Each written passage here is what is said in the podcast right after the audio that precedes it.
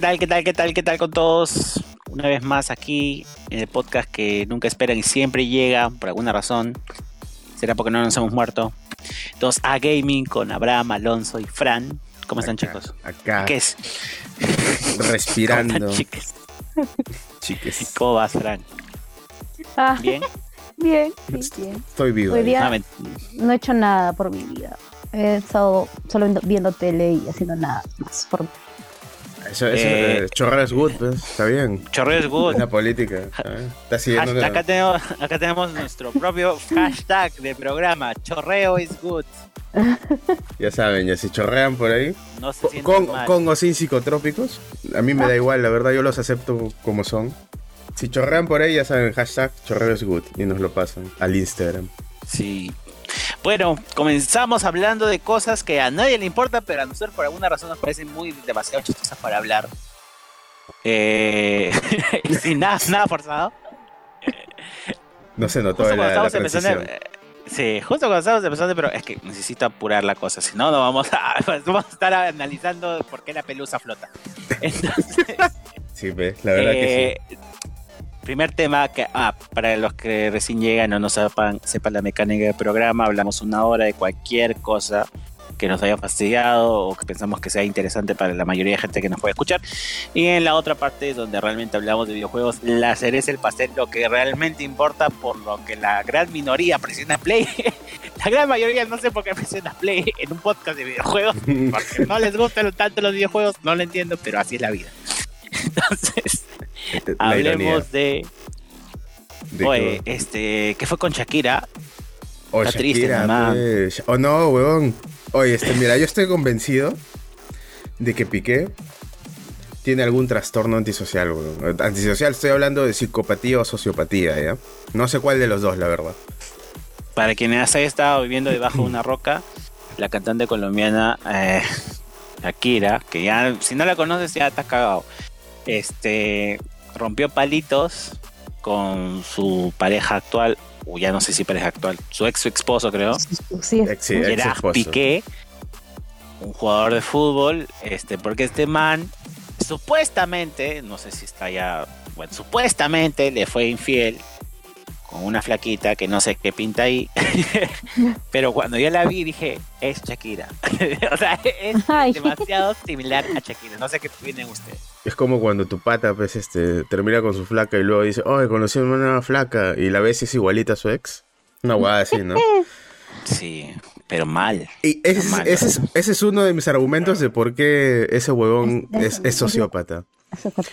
Porque generalmente, no, no lo voy a comparar con un asesino serial, pero generalmente las, las personas que tienen esa estructura de pensamiento, este, tienen un tipo de víctima, entre comillas, ¿ya? A la mierda, Entre comillas Ya. en este caso, ¿ya? Entonces... de víctima. de víctima, claro, porque la única relación que podría tener una persona con rasgos sociópatas o psicópatas con, con una pareja es o, o ser el victimario o ser el este o ser como que una, una- un constante choque entre dos entre dos este victimarios ¿entiendes? Ya, siempre están en una lucha narcisista ¿no? Entonces, por eso le digo víctima, entre comillas, porque en realidad es- no es víctima más que de, de los deseos impuros de Piqué, ¿no? Y sus, y sus problemas mentales. Eh, sus problemas mentales, este... ¿cómo, ¿Cómo era esa palabra que evitaba que te demandaran? Presu- Supuestamente. presuntos, sus presuntos. sus- Presuntos, sus presuntos problemas mentales. ¿Ya? Y esa es una, esa es una, pues, porque esos jóvenes tienen un, un tipo, ¿no? Entonces, Shakira es su- es el, el- el fí- el físico de Shakira es el tipo que, que tendría Gerard Piqué, ¿no? En este caso, en este hipotético caso. ¿no? Ujú. Y por Ya, eso, eh, y porque, mira, el otro día yo estaba viendo, pues, este, eh, Amor, Amor y Fuego. ¿Cómo te gusta esa huevada a ti, causa? Eso es Yo que estaba viendo. Amor y ¿Por Fuego. qué ves programa de chismes? ¿Por qué ves? Está- Ya, ya. Yo no, No es te voy que, a juzgar, pero sí te voy a dar Ya. mano. pero mira, a mi flaca, mi a mi flaca le gusta Amor y Fuego. Y no, Ah. no, no quiero engañar a nadie, ¿eh? y a mí también. Porque me entretiene, pues es el, el único, eh, bueno, no el único, pero es uno de los, de los gustos culposos que tengo, ¿no? De, de ver a Apaga Peluchín. apaga, apaga tu cerebro. Claro, un ratito, ¿no? Claro, Y- y apaga ver- tu cerebro, deja de estar pensando en todas esas cosas traumantes de tu infancia, esas represiones, y simplemente todo eso. te vuelves Y- un tonto y dices, oh, mira la Yajaira. Sí, hola, Yajaira. Conche su madre, la Yajaira. Ya, ¿Qué ya. pasó? Ya, bueno. Entonces estaba viendo Amor y Fuego con mi, con mi flaca. Y ella estaba viéndolo, y de la nada me, me dice, ¡ay, este! Hay un huevón acá que, que está hablando de, de Shakira y, y Piqué. Y dice que, que el Piqué está loco. Yo dije, ¿qué? A ver. A ver, a ver. Como que no quiere la cosa. Y era, y era un pata de estos de, de tipos paparazzi. Paparazzi, perdón que el, hue- el huevón literal había, vivía como que... Creo que ese Pegado a la pareja. Claro, sabía más de la vida de Shakira que la propia Shakira, creo, weón. ¿Ya? Creo que tenía una casa como que cerca de la casa de Shakira, que paraba todas las noches ahí en su patio con unos binoculares y, un- y un- y una libreta ahí, ¿no? Huevón sabía su basura. Claro, sabía todos los detalles de, de la vida de Shakira. pues. Y empieza a hablar de, de cómo era la, la dinámica de la, de la relación de la pareja. Empieza a hablar de cosas sueltas que me voy a acordar ahorita. Por ejemplo, como que la familia de Piqué eran... Supuestamente eran como que... Eran unos estirados, ¿no? Eran como unos clasistas, ¿no? Porque son de... Son de Cataluña, que es una... Una parte de España que últimamente se quiere independizar de, de España. De España. Y, y todos ahí tienen plata, ¿no? Todos ahí son, son de abolengo, supuestamente, ¿no? Yo no sé, porque yo no soy español, pues, yo no, no conozco Cataluña personalmente, pero eso dice el pata, eso dice la, la gente de, de la- de la industria del chisme. Y que eh, ellos nunca quisieron ir a Colombia por ese, por ese motivo, a pesar de que, de que sus hijos querían ir a Colombia, y el huevón era como que no, que chaval, se está yendo a Colombia, ese- ese- pues tercermundista, ¿no? Apesta, huevas así, ¿no? Al- ah, supuestamente. Mierda. Y, y los padres de, de Piqué dice que trataban como basura a, a- a la gente y a los padres de Shakira, como que los veían como menos, y era una, una dinámica así bien este tóxica. Hostil. Hostil. Ajá. Y luego este comentan que, o sea, los padres de, de Shakira tienen una casa al lado de la casa de, de- de ellos, ¿no? Claro. Y Piqué lo, lo que hizo fue en un momento cuando, cuando estaba todo este rollo de la separación, de la infidelidad, lo que hizo este huevón fue llevar a la, a la nueva flaca a la jato. ¿Entiendes? Que está en todo su derecho porque también es su jato en ese momento, ¿no? Eh, pero el problema es que al lado estaban los padres de, de- de Shakira, pues, De y se ganaron con toda la, con toda la huevada. Y el chismoso este también, pues, porque él obviamente estaba ahí pues, metido, ¿no? Claro. Y dice que el huevón como que mm, est- se fueron, se metieron a la piscina y estaban ahí chape que chape y los padres ahí estaban mirando, de Shakira estaban vi- viendo todo, pues huevón, ¿no? Y yo digo, o sea, ese huevón sabía, pues eso, ¿no? ¿Tú Pues, crees? O sea, sí, obviamente sabía, pues si él compró la casa con Shakira y le compró la casa a los padres de pronto también, él obviamente sabía que los padres estaban ahí, ¿no? Que Pero vivían pensó, ahí. pero fácil pensó que habían salido.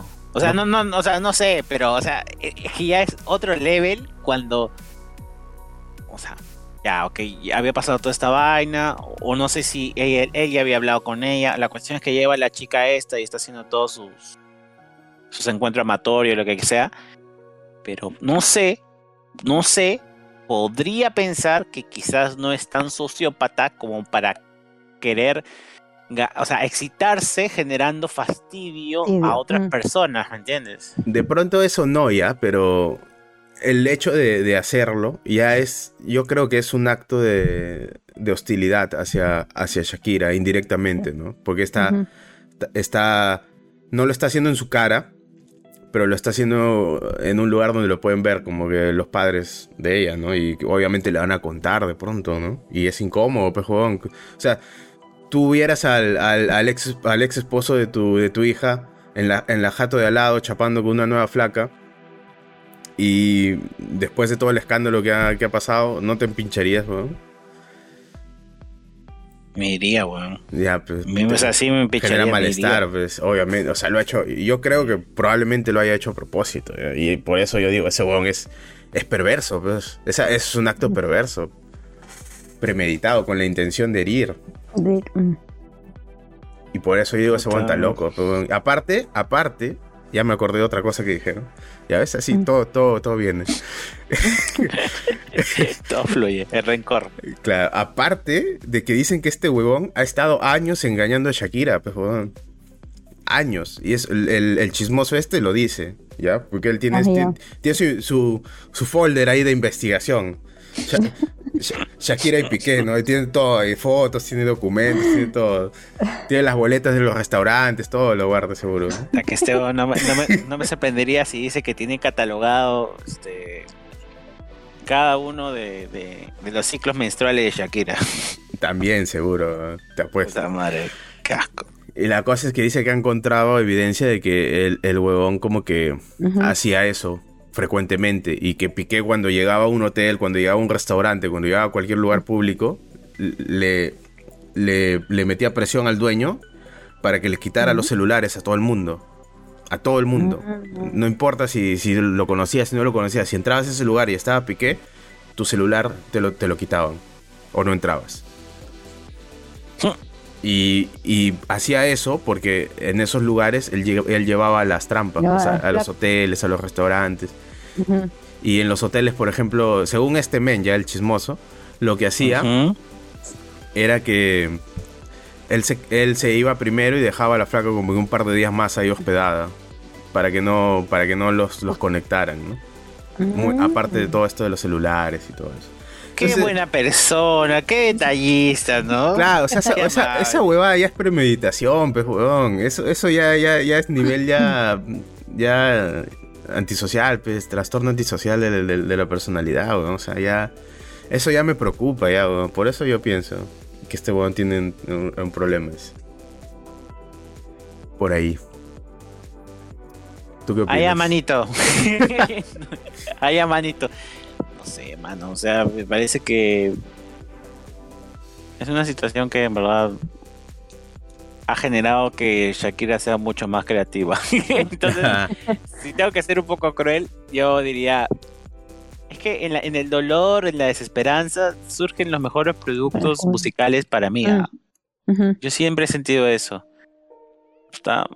no, tengo cómo aseverarlo una evidencia así bien clara, pero yo siento, y, y, siento que quizás también hay una influencia generacional de mi parte.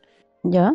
Pero cuando hemos estado más cerca a procesos turbios, ¿no? Este, violencia, guerras, todo, hemos creado muy buen contenido musical, ¿no? 80, 70, quizás parte de los 90, con la Guerra Fría. Mm. Y a partir de los 2000 es cuando ya estamos bien en paz, entre comillas, como que nos hemos ablandado un culo ah, a nivel musical. Y salió pura basura, ¿eh? ¿eh? Ajá, entonces yo siento que cuando Shakira, por ejemplo, antes, cuando era joven, y obviamente esa es la Shakira que a mí me gusta, la de pelo negro, la que escribía ojos así, ¿me entiendes? O sea, era, una, poetisa, weón, sus letras eran de la puta madre también. En serio, a mí me gustaban un huevo de chivolo, y a mí, puta, me han dicho de todo, porque, oye, eres cabro, o, o qué chucha te va a gustar Shakira porque es mujer, y es como que a mí me gusta Shakira, pero qué chucha va a pasar. ¿Me entiendes? O sea, y yo, yo me sabía toda su discografía de esa buena en ese entonces. Transicionó a pelo amarillo y comenzó a venderse en el extranjero y bucha. Ya, o sea, ya la puse aparte. Ya la puse muy aparte. Dejé, o sea, escuchaba de vez en cuando, pero no le prestaba mucha atención y todo lo demás. Y ahora, con la última canción, no sé si porque yo estaré en otra etapa de mi vida donde soy más receptivo hacia cosas musicales, o sea, valoro más la diversificación musical, pero escucho lo que ella ha hecho hace tres años, cuatro años y lo de ahora y digo, esto es un crecimiento musical increíble, ¿entiendes? O sea, la letra de, de sus últimas canciones es chévere. Es pegajoso y todo, pero es chévere. Pero es que justo, justo tiene sentido, pues dicen que se la ha dedicado a, Piqué, pues, y, y, le dice, te felicito que bien actúas, porque el huevón todos estos años está actuando como el esposo y el padre perfecto. y Claro, porque la huevona, yo me acuerdo que bien decía, yo no me voy a casar con un futbolista de mierda, porque todos son iguales. Y este fue como que, oye, que no que todos eran iguales. Y ella, no, pero él es distinto. Le vendió, le vendió bien la moto, pues, huevón, porque terminó siendo igual que todos, ¿me entiendes? Y eso refuerza mi teoría, pues, huevón, ¿ya ves? Eso, eso, ese huevón es este.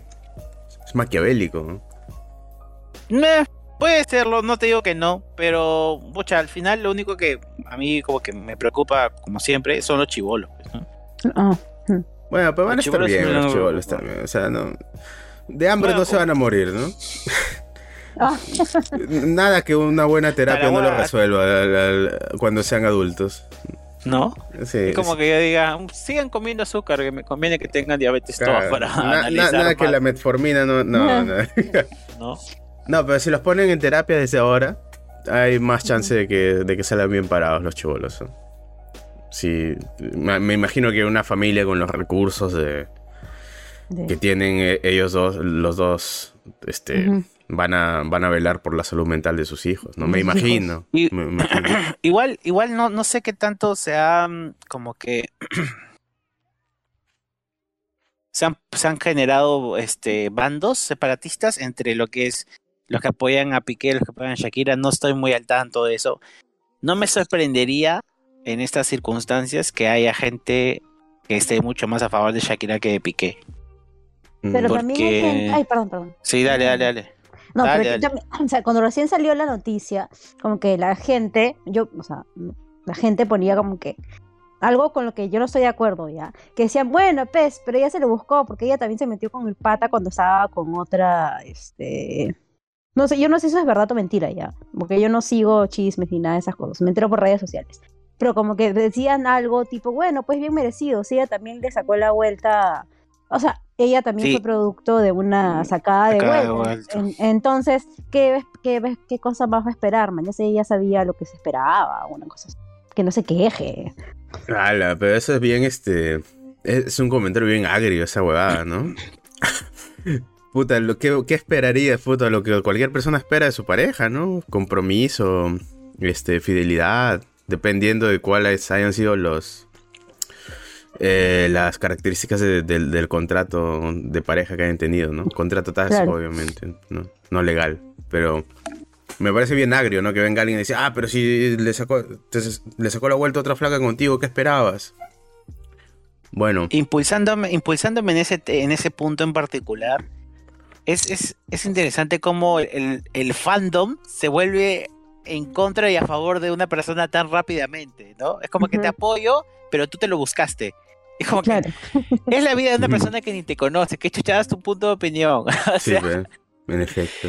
y me imagino que en esos posts de redes sociales y todo lo demás, siempre ha habido el tipo de comentario, la, la- la típica persona que pone eh, como que, como si Shakira lo fuera a leer, ¿no? Ay, pero tú te lo buscaste, amiga. O sea, no me parecen las formas, ¿no? O sea, igual, este, siempre te apoyaré. Saludos, besitos. Y es como que, Sí, sí, ya la cagada. ¿no? Esa gente que, que cuando postean ¿Qué? algo piensan que piensan que le están hablando. ¿no? Ajá. Cuando postean, ah, sí, sí, sí, sí, sí he visto, sí he visto. eh, me, me estresa, mano. O sea, me, me- me estresa demasiado porque ni siquiera es como que, al menos, no sé, pues ponle arroba Shakira, no sé, Usa Twitter, ¿no? A ver si lo leerá en algún momento. Y la gente, y lo peor de todo es que después hay gente que les responde, ¿no? Obviamente Ah, sí. en parte burla, pero hay otras personas que también siguen la misma, la misma línea pensando que les va a responder en algún momento. Claro. O que su opinión es válida, ¿no? ¿Sabes quién hace eso? Tú. Mi vieja, weón. Ah, Ah, mi, mi- vieja eso, le comenta a los famosos como, como si le fueran a responder. Eso, todos los ancianitos, todas las personas mayores de Ah. 40 años hacen esa mierda. Yo no entiendo por qué e- esa necesidad. o sea, alguien les tiene que explicar. Ah, deben de recibir tutorías, creo. ¿Entienden? que eso no va. Pero hablando de eso, ¿ustedes conocen fandom tóxico en otros lugares? Sí, pero... ¿Quieres, estás hablando de gente de acá o de gente de, de otros En países? general, o sea, gente que tú hayas escuchado. ¿Cómo? Porque todo el mundo puede tener diferentes tipos de fandom, ¿no? O sea, gente que te apoya por lo que haces o como eres.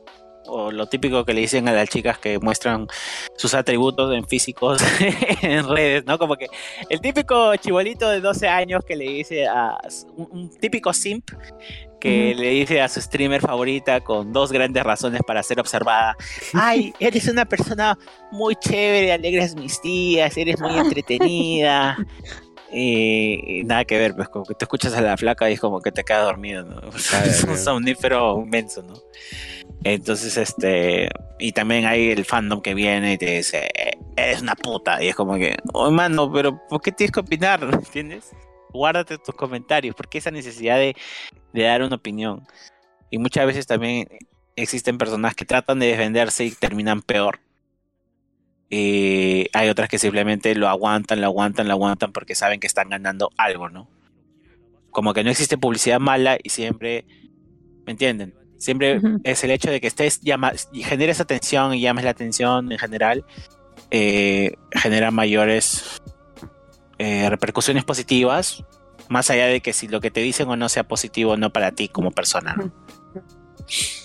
Ese, ese es el. Hay un, hay un dilema ahí.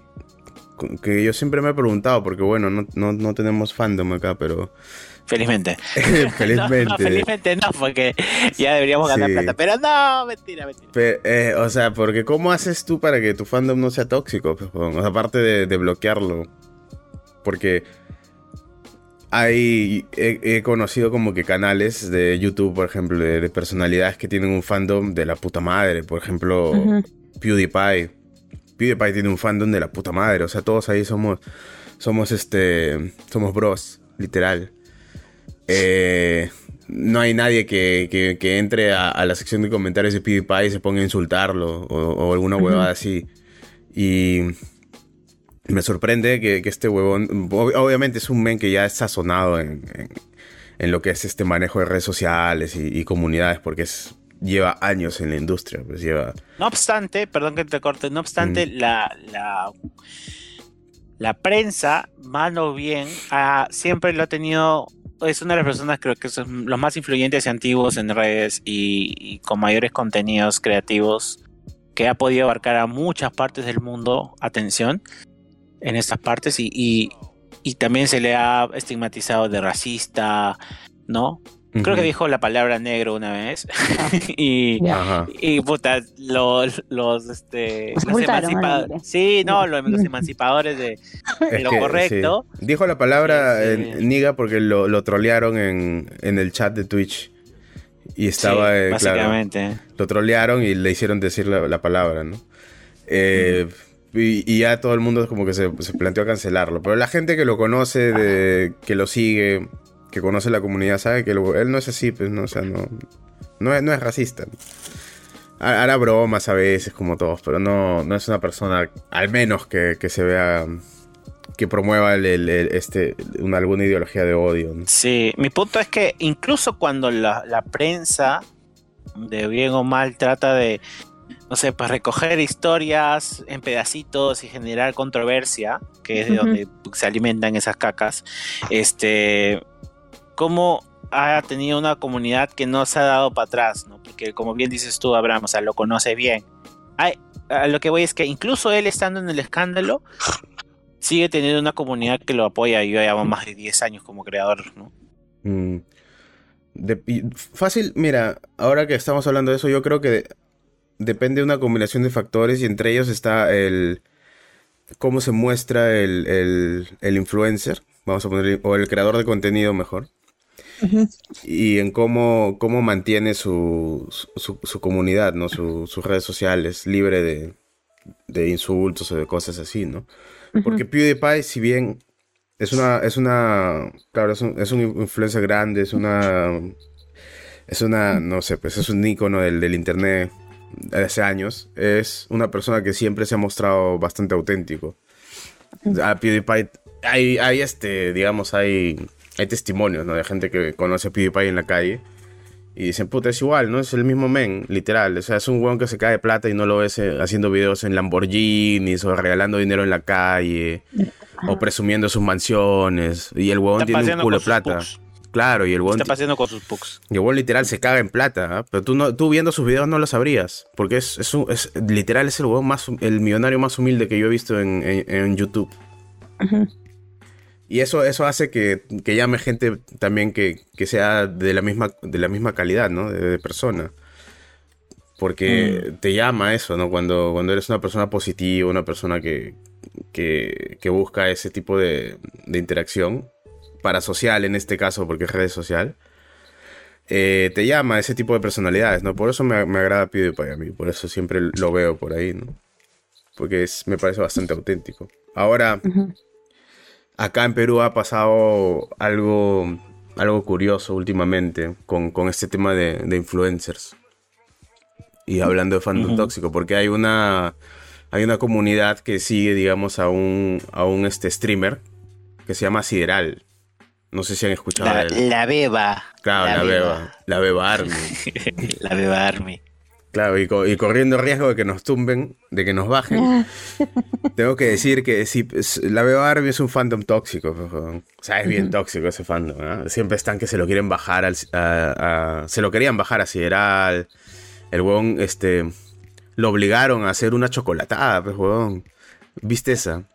Este, revelaron dónde vivía. Revelaron dónde vivía. Literal, re- y la gente iba, y la, y- o sea, creo, presumo, creo recordar bien que le lanzaban hasta piedras. Sí, sí, sí. Jodían a sus familiares, porque vivía en un tercer piso. O sea, es una típica casa donde tu familia vive en un primer, segundo, tú vives en el tercero, Ah. cuarto, ¿no? Lo típico. Y él vivía en el tercero y cuando no venía, o sea, preguntaban por él, ¿no? Sabían su nombre. Ah. Entonces, hay- videos. los- donde él estaba en streaming y, y- y se escucha como que, que rompen una luna. Y el huevón se asusta, pues, y va a ver qué es, y luego dice que le han tirado una piedra en su ventana y que le han roto. Y era, era uno de, de estos del fandom, ¿no? al punto, o sea, y, y es chistoso porque el huevón, el huevón vivía en, en, en, en la periferia de Lima, este, y ahí la gente amedrentaba todo, pues ha ido ahora a vivir a la molita, pues, y, el- y nadie le dice ni me va, Mm. ¿entiendes? O sea, porque la gente está palteada, porque es el barrio, el, el barrio es lo que define, o sea, creen que por o sea, vivir en ciertos lugares tienen la autoridad de, de, de disrumpir el espacio personal de una familia, ¿me entiendes? Eso está hasta el culo, ¿no? O sea, todo, ¿por qué? Pero también en parte es porque él permite ese chongo, ¿entiendes? Claro. Y les habla, les habla bonito y todo, pero no tiene una autoridad ante ellos, o sea, lo, lo ningunean. Nada más tienes que ver sus streams, ¿no? Hay algunos Ujú. que sí lo quieren, lo tratan con respeto, pero hay otros que le dicen, oh, eres un cabrón mierda, que sí, por, solamente porque el pata es un poco más femenino del usual. O sea, Ujú.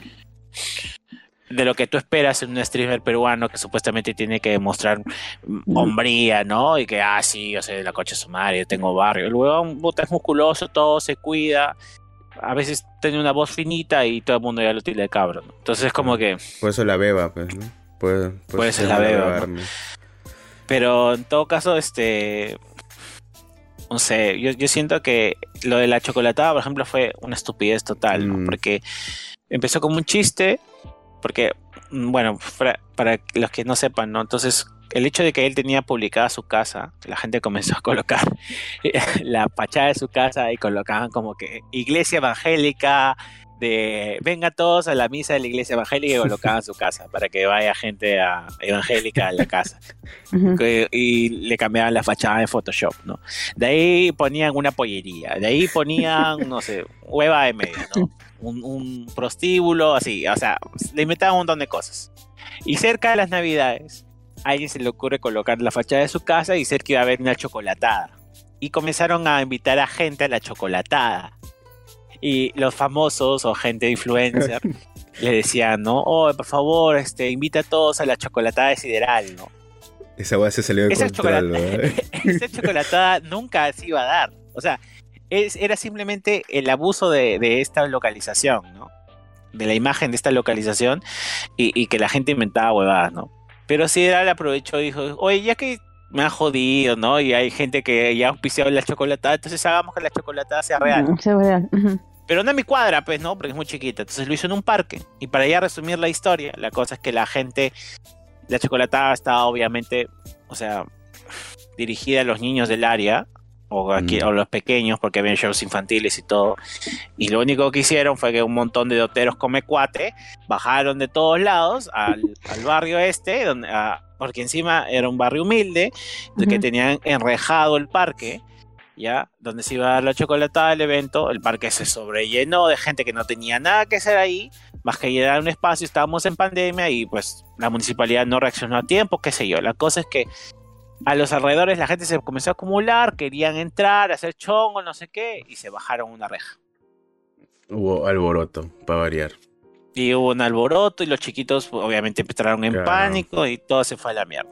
O sea, ¿por qué? Porque un montón de cojudos entre ca- 13, 14 hasta los 25 años presumo, que no tienen nada que hacer con su puta vida, deciden ir a hacer chongo un día y terminan cagándola, ¿no? O sea, se generó una fiebre colectiva de desenfreno Ujú. y, na- y cuando haces este tipo de cosas a laracas, donde todo el mundo. Es como que la mente humana se, se desconecta, ¿me entiendes? Y cuando son turbas de gente, no hay un control de la Bueno, lógica. hay ¿no? una Entonces histeria comienzan a hacer masiva, ¿no? cojudeces. La histeria masiva, gracias. Entonces genera una histeria masiva y terminaron cagando y bajándose en un barrio humilde, te repito. O sea, ¿cuánto les habrá costado a los vecinos poder reclamar para que por favor la municipalidad le pudiera dejar su parque? ¿no? Para que pudiera mantener su parque. Y vienen gente de mierda de otros lados y se bajan la reja, ¿no? Y esas rejas no son baratas. Y no, y la municipalidad no te la va a reponer. Ujú. ¿Entiendes? Y, Entonces, nadie piensa en esa huevada. y eran, claro, y las características pues de este fandom, de estos fandoms tóxicos, al menos acá en Perú que yo he visto, son que son verbalmente son bien achorados, ¿ah?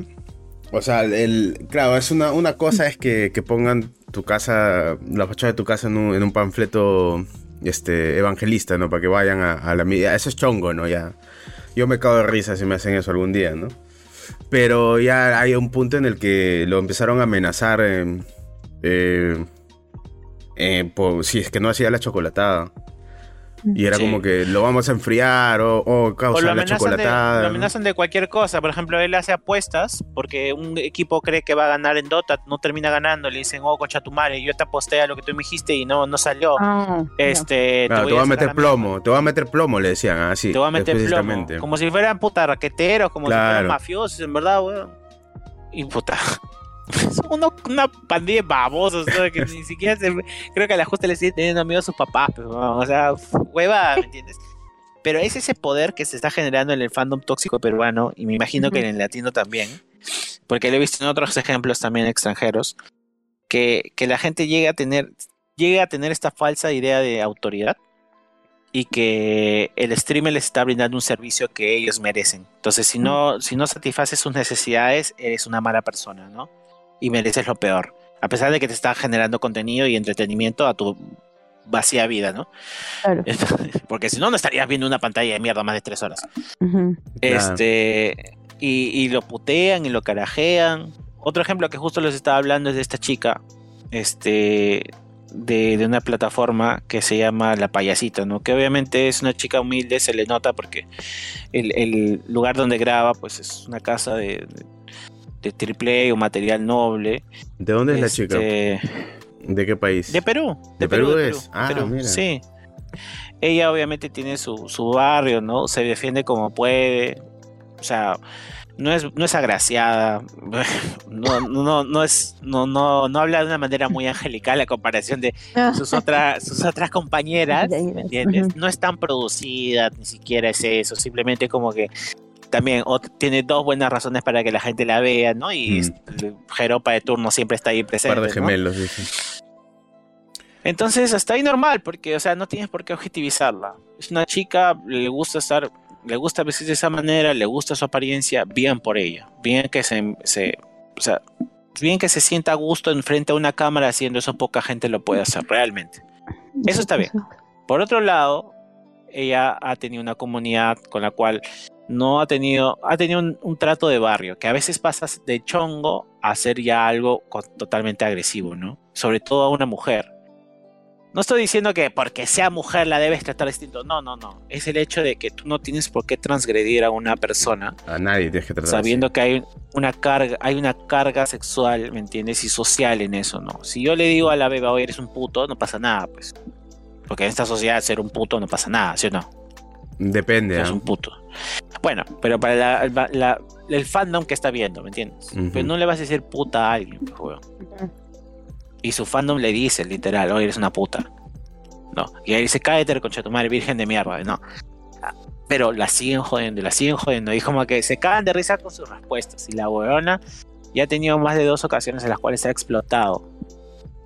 Pero por otro lado le entiendo por qué continúa ahí vigente, porque sabe que está generando atención de un público que le dona y con eso puede ayudar a su familia. Entonces es como que hay esa contraposición, ¿me entiendes? Ella sabe muy bien qué tipo de comunidad tiene, pero sabe también que no lo puede dejar porque con eso subsiste o apoya a su familia, ¿no? Y es, triste, pues, weón. Es casi una situación de, de, que la tienen de rehén un poco, ¿no? Sí, sí, básicamente sí. Yo siento que es eso. Yo siento que es eso. Y la buena, cuando ya habla en serio, habla bien, habla correctamente. No tiene el léxico del mundo, pero habla correctamente. No habla, no tiene por qué hablar de barrio. O sea, se nota que es un personaje, lo que ella manifiesta. Pero, pero no sé. O sea, es una de esas situaciones en las cuales dice, pucha, ¿verdad? A mí me da pena, me daría mucha pena tener una comunidad que me trate mal. Porque, claro, al inicio tú piensas que es un chongo, pero después ya la gente se pasa de verga, ¿me entiendes? Claro, la gente no sabe dónde parar. O típico, o te voy a cachar, ¿no?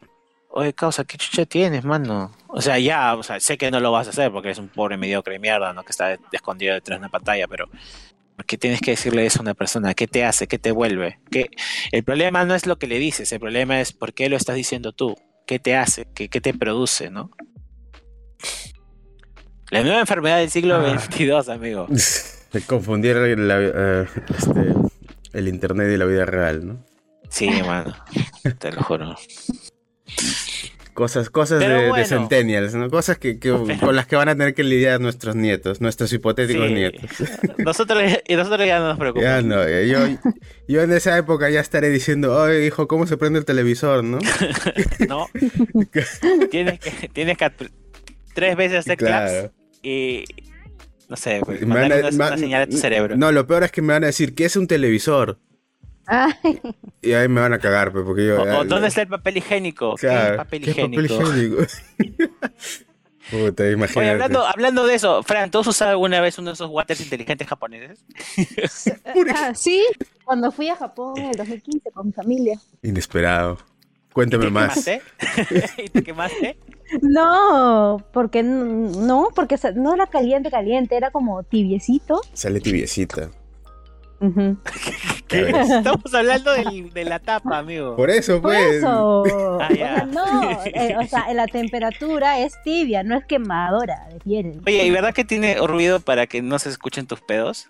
Ah, no sé, yo, eh, bueno, en los baños que yo fui no había opción de música de sensor. había para que para que el otro día yo vi eh, eso cada, vez que detecto un pedo se escucha la voz de Mario diciendo Yahoo no para, para, taparlo. Escúchame escúchame a mí no sé si a ustedes les paltea pero a mí me paltea eso como mierda. Entonces yo siempre me llevo ah, mucha gente piensa que yo me llevo mi celular al baño porque tengo cosas que ocultar. Mentira yo ¿por qué voy a tocar mi celular? ¿por qué lo voy a manchar? lo dejo a un lado y pongo trans para que no se escuche no sé si, ustedes hacen esa táctica. Yo, yo, tenía una, amiga en la universidad que me, o sea, me, hacía acompañarla al baño para que apretara los. Mientras ella iba al baño, apretaba los. Las, los inodoros, o sea, los, el chorro de los inodoros. No, el, chorro del, caño para que no se escuchara que ella estaba yendo al baño. Entonces, Abrir el caño. Ahí para, con unas onzas abriendo los caños. Ah. Y ahí iba al baño. Ah, pero eso es bien este self-conscious, ¿no? No sé cómo chucha se, dice en español, perdón. He fracasado como psicólogo. Ah. no. Ya, ya. Eso, es ser bien como. ni, siquiera, ni siquiera acabó la carrera. He fracasado como Puta, es que esa lectura la leí en inglés, pero. Ay, perdón, ya. ya.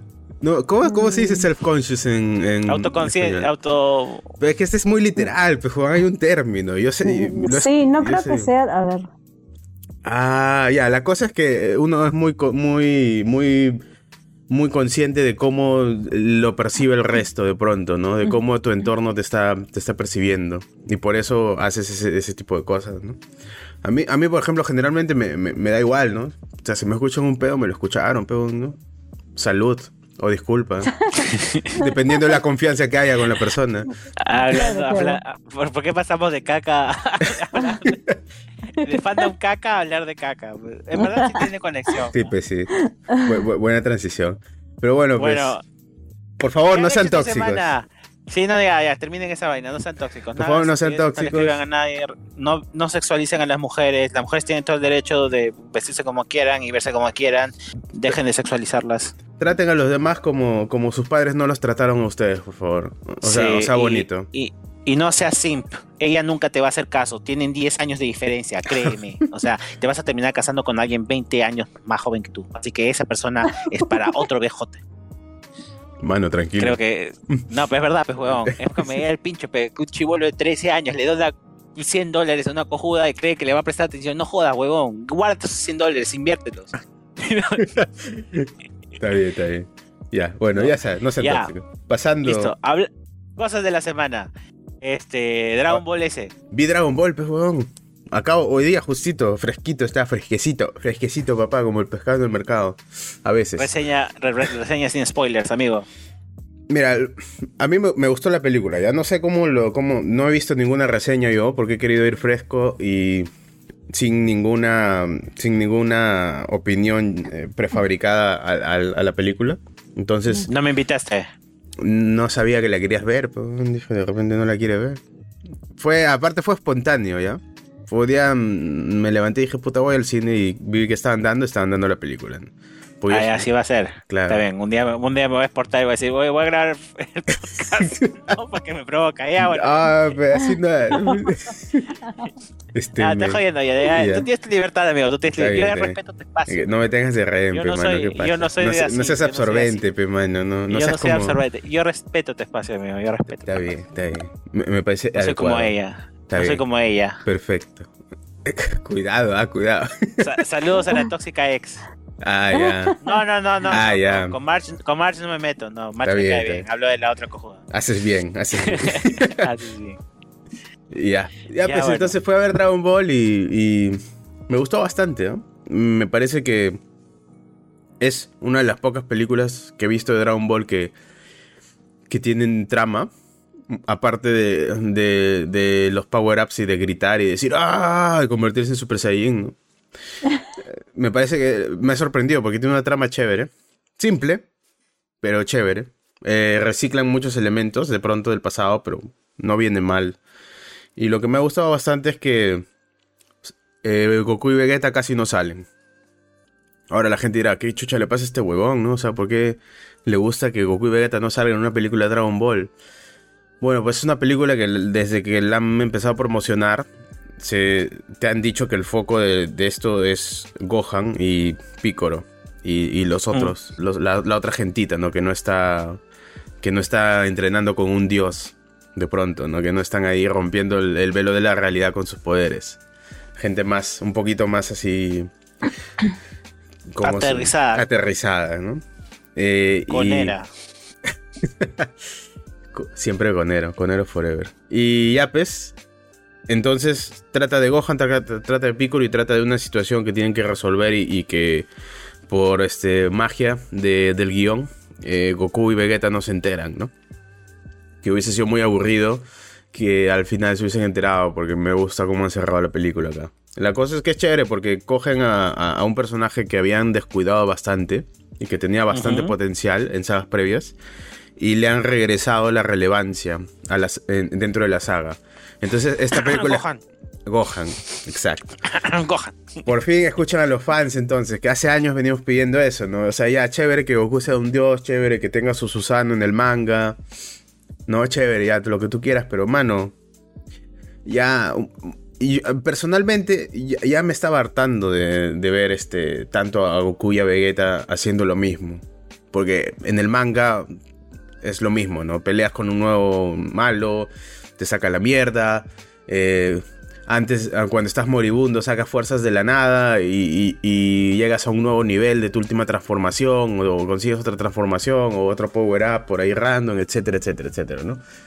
Y ya es algo que ya se vuelve como que viejo, ¿no? Y entonces esta película para mí ha sido un, un, poquito de aire fresco a la saga, al- a, la franquicia de Dragon Ball. Y espero que el futuro vaya por ahí más, más que, más que, que- quedarse en Goku y Vegeta. Porque yo creo que ellos ya, ya están cerca, ya están cerca de, de cerrar sus arcos, ¿no? De ya, de ya en un punto Toriyama va a decir... Y bueno, esa es la historia de Goku y Vegeta y vivieron felices por siempre en, en otra dimensión, ¿no? O algo así. O se volvieron dioses y nunca más volvieron a la Tierra, una hueá así. Entonces el, peso de la, de la franquicia va a recaer sobre los otros personajes, que por fin les están prestando atención, al menos en esta película. Entonces, chévere. Vayan a verla. Hay sorpresitas por ahí. No voy a decir nada, porque no quiero, no quiero cagártela. Y así, pues, Frank, ¿a ti te gusta Dragon Ball? Yo mm, veía Dragon Ball de chivola, lo máximo. He visto Dragon Ball Z y GT y de ahí no he visto. No he seguido la, las- la serie más allá, el anime más allá de eso. No lo he seguido. Ah, entonces sí, sí conoces la saga. Si has visto hasta Ah, GT, sí. sí. conoces la saga. Está bien. Te falta ver Super nomás. Y con eso ya. A mí no me has preguntado. ¿A ti te gusta? ¿A ti te gusta Dragon Ball, Alonso? Está mal, weón. Me sé todas las canciones, creo. Ah, hablando de otras películas, este, querías darnos una reseña o un comentario sobre todo en todas partes al mismo tiempo. Gran película, por si no la han visto, búsquenla, porque yo creo que es la película del año, sin huevadas. Si no me equivoco, la van a meter o a HBO Max o a Netflix, a una de esas dos. Hay, hay rumores de que, de que luego de que pase por los cines, porque todavía está en algunos cines, Sí, la van a meter por ahí, ¿no? Es, Eh, es, es excelente esa película, es excelente. Es muy buena. Yo la vi en el avión de, de, de ida. Al, al viaje que hice últimamente, ¿no? Que ya Que si no saben a qué se refiere, escuchen el podcast episodio pasado. anterior. Ah, donde habrá no, sentencia en un país de Centroamérica y nadie más nos vuelve a escuchar de ahí. Continúa, Abraham. y ya. Y la vi en, en el avión y, y puta. O sea, es una película que es comedia, ¿ya? Es. no, no, no es comedia pura, pero es como que. Es comedia, pero se toma en serio. Es como, digamos.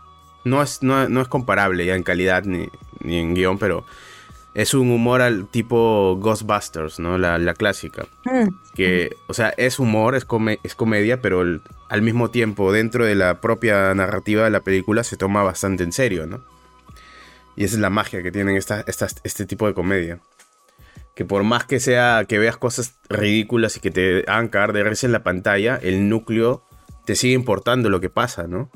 Porque está pasando de verdad. O sea, hay, hay este, a un peso, hay una consecuencia real de, que, de todo esto que está pasando. Por más este. Por más este. e- e- extravagante que se pueda ver, ¿no? Es un, es un buen ejercicio de. de este. de contenido versus forma, ¿no? Es. Bueno, pues ya me, me estoy hablando huevadas, que no viene al caso.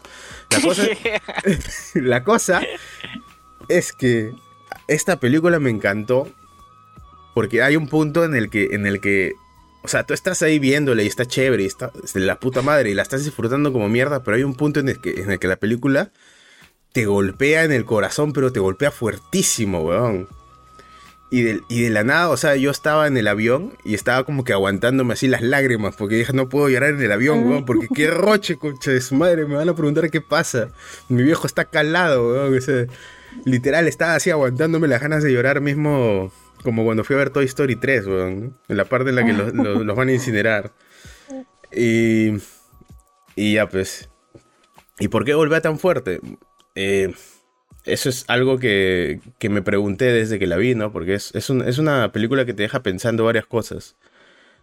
Eh, en parte tienes la trama más superficial y la principal, que es, digamos, una película de ciencia ficción, entre, entre comillas, que, que trata de, de una familia que se ve inmersa en, en una, en un conflicto multiversal, ¿no? que tienen que salvar la realidad, básicamente, todos los, universos.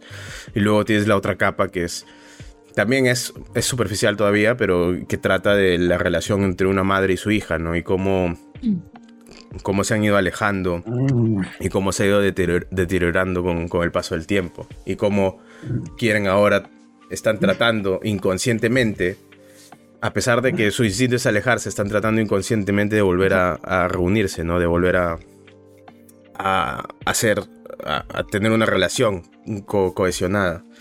Y luego de eso tienes las otras capas que vienen del, del conflicto transgeneracional que arrastra a la mamá con, con, con, el rechazo que sentía por parte de su padre desde que nació, ¿no? Porque hay una escena en la que se ve al, al señor que le dicen, lo sentimos, es, es una niña, ¿no? Cuando, Una cuando niña. están haciendo.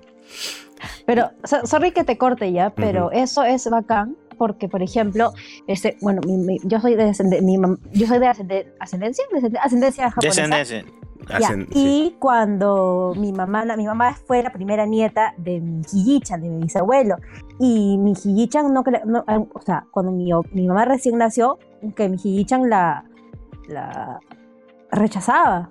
O sea, porque él quería que su primer nieto fuera Hombre. Hombre. hombre. Entonces como que le tenía cierto recelo a mi mamá al principio, pero por circunstancias de la vida, mi, este, mi obachan eh, le dio creo que hepatitis o algo así eh, cuando mi mamá recién nació y entonces mi mamá tuvo que quedarse a vivir eh, con, con mi, con mi Hiji-chan porque mi mamá no podía estar con ella por, por, por la hepatitis y ahí recién después de esos meses de interacción con mi mamá, recién ahí mi Hiji-chan la quiso, mañas. Claro. Sí, y me parece paja también porque es algo, creo que es, es algo bastante propio de la... De la... ¿me ¿Estabas hablando? Perdón, creo que te corté. No, no, dale, dale. Ah, ya. Es algo bastante propio de la, de la cultura eh, oriental, ¿no? Esta... Esto es... O sea, cada cultura tiene sus prejuicios, ¿no? Y parte del- del- de los prejuicios que tiene la cultura oriental es esto, ¿no? Que es- tiene una historia, obviamente, ¿no? Pues, en China, al menos, eh, hubo una época en la que el gobierno prohibía tener más de dos hijos por casa, ¿no? Y, solamente podías tener una hija mujer de pronto, ¿no? ¿Por qué? Porque había sobrepoblación en China. Entonces viene un presidente eh, que eh, empieza a imponer estas eh, medidas autoritarias en, en- el pueblo, ¿no? Entonces, control de la natalidad, control de cuántos hijos tienes, y por eso, digamos que se ha ido formando este, esto- estos prejuicios, ¿no? Dentro Esta de- idea. esta idea de que está mal que tu Además, hija sea mujer. Si, si quieres que, que tu descendencia pues continúe con el apellido paterno, tiene que ser hombre, Hombre. ¿no? Y como si a o B te ocurre algo por aspectos de guerra y tu esposa se queda sola, esperas a que el hombre tome la postura de la familia para defenderla. Entonces te conviene que tu hijo sea hombre, el primigénito, porque es muy probable que cuando ocurra eso, él tenga una edad suficiente como para asumir tu rol de, pro- de- de hombre protector. Asumiendo la idea esta de que el hombre tiene que ser protector de la casa, obligado, ¿no? Exacto. Pero como bien dice Fran, este, como dice Abraham, es en base a aspectos sociales. Exacto. Y bueno, y siguiendo con lo de la película, muy en el fondo, no, bueno, ni tan al fondo, ya, porque la- o sea, la película tiene varias capas. Cualquier persona que la vea va a poder apreciar todas esas capas. No es una película pues, eh, de esas es- obscuras de pronto, ¿no? De, cine de autor que dicen, no, no, tienes que verla cinco veces y analizarla a profundidad para poder entender el mensaje. No. Y, y eso es bueno. Porque es una película buenísima que no se sobrecomplica en, en lo que te está entregando. Entonces, otra capa que tiene, y es la que resonó bastante conmigo particularmente, es la forma en la que representa la masculinidad y cómo rompe una tradición del cine, del cine occidental, y de pronto también de la, de la percepción de masculinidad, sobre todo en, en- en Asia, ¿no? Eh, pero acá también, en- acá también es parte de eso, ¿no? Pero Waymont es el, es el esposo, ¿ya? De, de- de Evelyn, de la protagonista. Y desde que, desde que tú lo ves, tú sabes que este men no es el típico hombre, No es el típico hombre de protagonista que ves en las películas. ¿Por qué? Porque es una persona, es, un, es, un- es una persona eh, sensible, es una persona amable, es una persona alegre, es una persona suave. Y no es pues este el, el típico macho alfa, ¿no? Que no es agresivo, no es grande, no es imperioso, no es, no es nada de eso, no es competitivo. Y está en un segundo plano desde el inicio. Está en un segundo plano y, el, pro- el protagonismo y toda la fuerza como que, digamos, de vida, la fuerza de... La libido, por, no encontrar una palabra ma- menos psicoanalítica, la, la toma este, Evelyn. Entonces ella eh, básicamente es más masculina que Waymond en muchos sentidos. Y eh, en, en un, en un momento, en un primer momento, tú no le tomas mucha atención a este personaje, ¿no? Está ahí, te cae bien, ves algún comentario que hace de pronto su esposa que te deja entender que ella también sabe que su esposo no es muy masculino, ¿no? Y eso le afecta y eso le, en cierta parte la decepciona, ¿no? Porque en un punto dice, eh, no sé cómo podría, so- cómo, cómo hubiese sobrevivido eh, él sin mí, ¿no? No sé cómo hubiese sobrevivido él solo. Y te, deja te da a entender esa idea, ¿no? Eh, de que él no cumple con los estándares de lo que es ser un hombre, de pronto. Para Evelyn y para, la, para la sociedad. Y conforme va avanzando la trama, conforme va avanzando la película, conforme van pasando cosas, hay un punto en el que, en el que Waymond se vuelve el eje del cambio en Evelyn, ¿no? Que es la persona, el personaje principal. Y es un punto en el que todo está en la mierda. Eh, todos se están peleando, todos se están sacando la mierda. hay un culo de violencia, hay un culo de conflicto. Y de pronto sale Waymond a hablar, ¿no? Y te da el discurso de. de que tiene como mensaje de fondo el. "Ah, Tenemos que ser amables. Sobre todo cuando no sabemos qué está pasando El discurso de la película. el discurso de la película. Sí. Y en ese momento, eh, a- en ese momento a mí me golpeó pues, este, la película. weón. Y estás viendo las diferentes realidades, los diferentes universos donde está hablando Waymond con Evelyn. Y hay un universo en el que ellos nunca se casan, ¿no? Ella le hace caso a su papá y se, se vuelve famosa y él hace su vida y se- también es exitoso. ¿Tú has no- visto por casualidad, perdón que te corte, ¿tú has visto el, el- el gran dictador de Chaplin? Sí. Sí, donde es hace como el ese discurso. Ajá. Sí, como vaina. ese discurso. Son esos discursos que te pegan fuerte, ¿no? Bueno, y en esta realidad está hablando con el Waymon exitoso y él le dice, este, yo sé que tú piensas que soy débil, ¿no? Porque me ves eh, siendo amable, me ves tomando las cosas desde el, el punto de vista positivo, tratando de ver lo bueno, y te ves a ti como una luchadora. Y le dice, yo también me veo así, ¿no? No, no confundas, o sea, esta es la forma en la que yo lucho. Y eh, eh, o sea, solamente en esa, en esa parte de la película, en esa escena, sentí, o sea, no, no te miento, sentí como si miles de héroes no representados en el cine de, de género masculino hubiesen sido representados en ese momento, weón. literal. Claro. O sea, nunca, yo nunca he visto al menos en una película que el héroe sea como que de esa forma, ¿no? Que no sea el típico macho alfa de que va pateando cabezas y todo esto, y más que soluciona las cosas simplemente viéndolas de forma más positivas, ¿no? Tratando de, de- de darte como que una idea más, más bonita del mundo de pronto, ¿no? Y tratando de no ser violento, tratando de enseñarle a, a Evelyn que hay otra forma, que no todo es simplemente pelear. Y a mí eso me parece súper chévere. O sea, me parece una de las cosas más chéveres que hace la película. Y de la puta madre, weón. Literal. Y estuve pensándolo un culo de tiempo ya, porque yo no entendía por qué esa película me golpeaba tanto. Porque, o sea, ya el, el rollo transgeneracional me conmueve. eh, la relación madre-hija me conmueve. Pero esa parte, o sea, ese personaje es, el, es, es, es lo que en la película más me, me genera una reacción Te ha emocional. resonado. Ajá, ha resonado en ti. Oh, está chévere. Me parece bacán. Que, a, a mí me conmovió también. Me, me, me, me hizo sentir. Me, me hizo sensibilizarme aún más en la idea, ¿no? De que cada uno decide con qué traje luchar. Exacto. Qué Sí. Buena película, véanla. Para mí es Vean la, la es, la, mierda. es la película del año. ¿eh? Para mí es la película del año. Ya, ya somos dos. Ya. ya. Tú, Frank.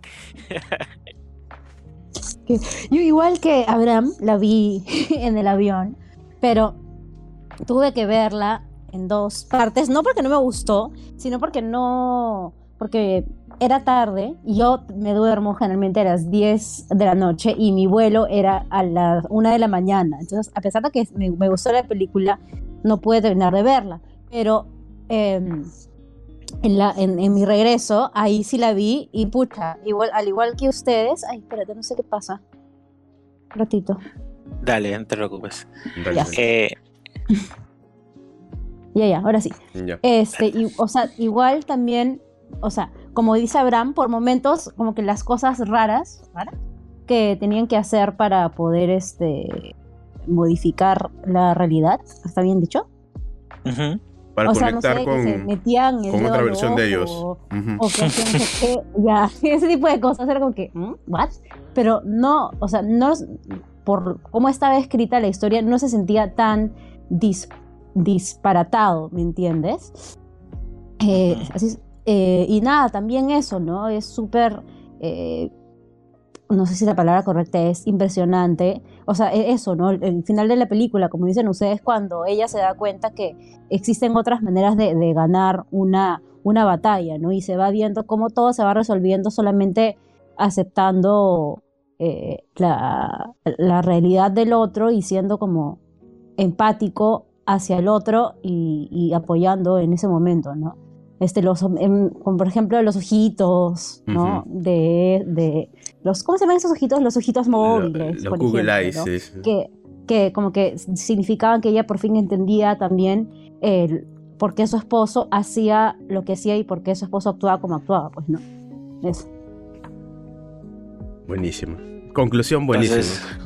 Conclusión. Dosa Gaming le pone le pone la mejor película del año. Le ponemos una estrellita dorada acá a esa película. Eh, Primera vez que pasa. Para terminar con la sección de cosas normis, tenemos que hablar con la desilusión de, de esta parte del mes, que fue She-Hulk. La Ah. Hulka. Caca.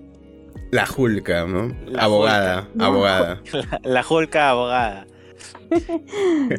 A ver, comencemos. Ah.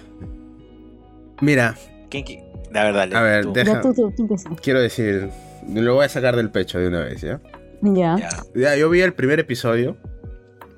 Puta, y me sentí ofendido. A un culo, ¿ya? Me sentí recontra indignado, weón. ¿Por, ya, ¿por ya. qué tanto? Asu? En- Ya. Y, eso es lo que me empecé a preguntar, ¿no? ¿Por qué esta weá me, me jode tanto? Y es porque al final me di cuenta, ¿no?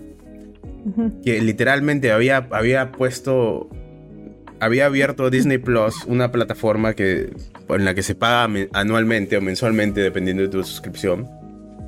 Había puesto el nuevo producto que habían sacado ellos para mi consumo y el consumo de muchas otras personas. Y había visto a una, a una flaca, este, a un personaje mujer, eh, completamente ignorante, porque así es como Ujú. se la veo yo al personaje, ¿no? Así co- como, está escrito, espero que tenga una evolución posteriormente. Había visto a un personaje mujer completamente ignorante de la situación de, de otro hombre, gritarle Mm. y, y ser insensible, ser cero empática con esa persona. Y eso atravesó la pantalla y me llegó a mí, pues, ¿no? Y por eso me sentí indignado. Entonces identifiqué esa vaina con esa, con esa, con esa escena en particular, ¿no? En la que le está diciendo a, a, a Hulk que ella es mejor que él y que ella sabe cómo controlar su ira mucho mejor que él porque todo el tiempo lo hace y porque y empieza a dar como que situaciones en las que en las que él tiene que mantener su ira, ¿no? Cuando le dicen piropos en la calle, como cu- cuando viene ot- otro abogado varón y le, y le explica algo que ella en lo que ella es experta y todas estas cosas, ¿no? Que que de pronto yo en ese momento conecté más con, con Bruce Banner, ¿no? Como porque este huevón lleva tiene un- ha tenido una crisis de identidad, pero achoradísima con, con el hecho de ser Hulk y de ser Bruce Banner. Ha tenido problemas en su vida personal, ha tenido problemas desde el punto de vista del personaje, ¿no? Obviamente no es real, pero dentro de la narrativa, ¿no? Y, esta, y viene su prima pues a, a decirle que es mejor que ella en, en- en controlar estos aspectos porque ha pasado por cosas más, más jodidas que él, lo cual no es cierto y eso es lo que me parece ignorante de esa escena. Y eso yo lo, yo lo sentí replicado, ¿no? Como que, como que Disney Plus me estaba haciendo pagar para escuchar cómo me reprimían o cómo me, cómo me, cómo me dan una reprimenda feminista por simplemente ser hombre, ¿no? Y me sentí como que invalidado. Ya. Y por eso me indigné. No, eso, eso, eso- yo creo que eso es lo que ha pasado en particular con ese episodio, ¿no? Y por qué tanta gente ha salido a tirarle tanto hate. Más yo creo, yo al menos como yo lo percibí, era porque el hecho de que ella fuera abogada y estuviera en un mundo totalmente machista, que en la primera escena logras más o menos dilucidar, cuando viene esta persona a decirle qué es lo que tiene que hacer o cómo lo tendría que hacer, y ella le dice, pero yo lo voy a hacer de esta forma por estas razones y estas razones, ¿me entiendes? Como que considero de que ella vive en un mundo en el cual el, el hostigamiento o, o la posición del hombre ha estado tan en- encumbrada que ella es de esas pocas que ha logrado escalar por sí misma y que se siente totalmente en ese, en ese, en esa constante pelea de género y por esas reacciones es que es así. Entonces, y obviamente eso también lo, lo, lo proyecta en, en su propia familia cuando, puta, al a uno de los héroes del, del mundo, que ha salvado de más de dos ocasiones al mundo, que es Hulk, que es supuestamente el hombre más fuerte del mundo, ¿no? Que, ha, que es científico encima y que ha logrado controlar todo eso. O sea, lo ningunea porque parte es chongo y en parte es su familia, pero en parte también tiene una envidia que no logra proyectar en el primer episodio tan efectivamente Ujú. Es como que te da los cimientos de transición, creo yo. Lo mismo que pasó con Iron Man, la primera película. Y eso, es un eh, claro. Pendejo. y termina siendo un pendejo, pero un pendejo que no cae tan mal. ¿Me entiendes? Eso espero ya, pero yo creo que, que realmente no han escrito un personaje tan, tan profundo. Sinceramente. Ya. O sea, muy aparte del de. Porque ya- obviamente a mí ya se me pasó lo, la indignación por Claro, ese episodio, ¿no? Ya, ya hice las paces conmigo mismo, ya, ya entendí, ¿no? Que puta, es una serie. que no, no me estaban gritando a mí. y, y que a mucha gente le ha pasado eso, eh, viendo en internet. Hay muchos comentarios que me, que me dejan en- entrever que eso es lo que ha pasado generalmente con, la, con los espectadores hombres que han visto ese episodio. Y es que es difícil, pues, no, no, no sentirse invalidado, sobre todo en los tiempos que corren últimamente, ¿no? Eh, la cosa es que yo no creo que ella que hayan querido sentar las bases de que ella es como que una persona que está que tiene defectos. ¿Ya? No creo que, ese- que por ahí vayan los tiros. De repente sí. Y la verdad me alegraría mucho que fuese por ahí porque aumentaría bastante la calidad general de la, de la escritura en la serie. Pero por ahora lo único que veo es que la quieren poner a ella como que es una chuchona, ¿no? Y que el mundo está en contra de ella. El mundo de los hombres está en contra de ella. En el segundo episodio se refuerza más esto. Sobre todo por el, el tema de, de por- de que la contratan y el de por qué la contratan, ¿no? Que es una referencia al, al te contratamos porque tienes buena presencia, ¿no? Mm. Una referencia a eso. ¿eh? Te contratamos porque eres She-Hulk y queremos que te veas como She-Hulk siempre que trabajes y siempre que estés en, en un caso y en la corte. Te contratan por imagen prácticamente. Mm. Y vamos a ver cómo qué pasa, ¿no? De repente el tercer episodio ya ella empieza a darse cuenta de otra cosa, aunque yo lo dudo básicamente. No creo que vaya a mejorar la calidad de la escritura. Eh, los efectos especiales están ahí, o sea, no son tan malos como en el tráiler, pero tampoco son buenos. O sea, eh, muchas escenas me saca de la de la historia, ¿no? Del- de la serie y porque hay- es, es imposible no notar que la cara de la de, la- de She-Hulk se ve súper rara en algunas escenas, sobre todo cuando son Ah. peleas, que se ve, Ujú. se ve súper raro, se ve súper raro. Las proporciones de su cuerpo también se ve súper raro. No sé qué es, no sé qué es lo que han hecho mal, pero hay algo ahí que, que está fallando en, en efectos visuales. Y bueno, vamos a ver qué pasa. Mm, ya, en mi, en- de mi parte, nada, simplemente me parece una serie sosa, no da risa y poquito más. O sea, más allá de lo que tú ya has comentado, que también lo había, eh, también me lo sentí extraño. O sea, le di una justificación, pero igual no, no sentí como que, oye, que esto es lo que me habían prometido. O sea, no, no, no, no entiendo. O sea, por la doble personalidad que no, que tenía Hulk y ella no tenía, ¿no? Que con ella no pasa nada y se Mm. cree la gran cagada, pero yo le digo, pero tú has recibido parte de la radiación, este güey recibió toda la radiación. Claro. Ujú. No me jodas, pues, ¿no? O sea, ¿qué esperas? Tan, tan inteligente como para no entender esa guada no eres. Entonces, ¿entiendes? Yo acá hablando de mutaciones. Entonces, este. Pero, pero es una cosa bien, bien sencillona. Entonces ahí dije, no, es que este, este personaje realmente tiene problemas de autoestima y lo único que quiere es atención. Entonces por eso hace esos comentarios cojudos, ¿no? Y es como que, ay, no, tengo que regresar a mi vida normal porque nada puede impedir mi éxito. Y es como que, eh, Cholita, ya fue, ¿entiendes? Aprende, ya fue, ya, ya acabó, ¿no? Claro. Entonces, eh, este, y, y el hecho de que ella, pues, Y lo mismo en el segundo episodio se repite lo mismo, ¿no? Como bien dices, la contratan por ser She-Hulk y nada más. Pero disrumpe totalmente lo que por ella tanto, tanto esfuerzo le, le, Tanto le- esfuerzo. le- lo- le- le costó, que es ser, ser visibilizada por ser ella misma, y no por ser mujer, ¿me entiendes? Claro. O, o sea, ella es lo que busca es eso, ¿no? Yo creo que ya con ese episodio ya creo que te vas dando cuenta que no es tan profundo el personaje como tú lo planteas, como, como, como tú lo, lo justificaste en el primero, ¿no? Sí, sí, exacto. Y, y eso es como que dices, ah, puta, y encima no me da risa, entonces, ¿qué, qué saco de todo esto? No, Claro. Nada, porque que- busca ser chistoso, causa, busca ser chistoso y no, no, no lo consigue. Es, o sea, no sé. No sé, ya voy a darle dos episodios más y si no, lo puedo dejar ahí, no me va a pasar absolutamente nada. Me entero nada más por los spoilers, lo interesante, que están en YouTube, me imagino, para generar la conectividad con, con el resto de lo que venga del universo de MCU, ¿no? Exacto. Básicamente. Fran. Ya, y tran- Fran, tú viste el primer episodio, ¿no? Sí, solamente vi el primer episodio. Este. Y a mí, por, a mí me, desesper- me desesperan los personajes que son como. No sé cómo se dice. Ay. Ya lo voy a decir en inglés, lo siento, gente. A ver. Este. Whiny. ¿Cómo se dice whiny? Quejones. Llorico- lloricones. Lloricones. Gracias, eso. Me Lloricas. Los, los personajes. eh, eh, Lloricas. eso, lloricones. Entonces la, la, la mujer, la mujer esta se la pasa la, la mayoría, la parte queja, o sea, eh, uno, como dicen ustedes, sacándole cachita al otro, al Hulk y quejándose todo el rato. Ay, de por qué tengo que hacer esto, de por qué no sé qué, que quiero regresar, que no me merezco esto, que va a Y ahí ya me perdiste.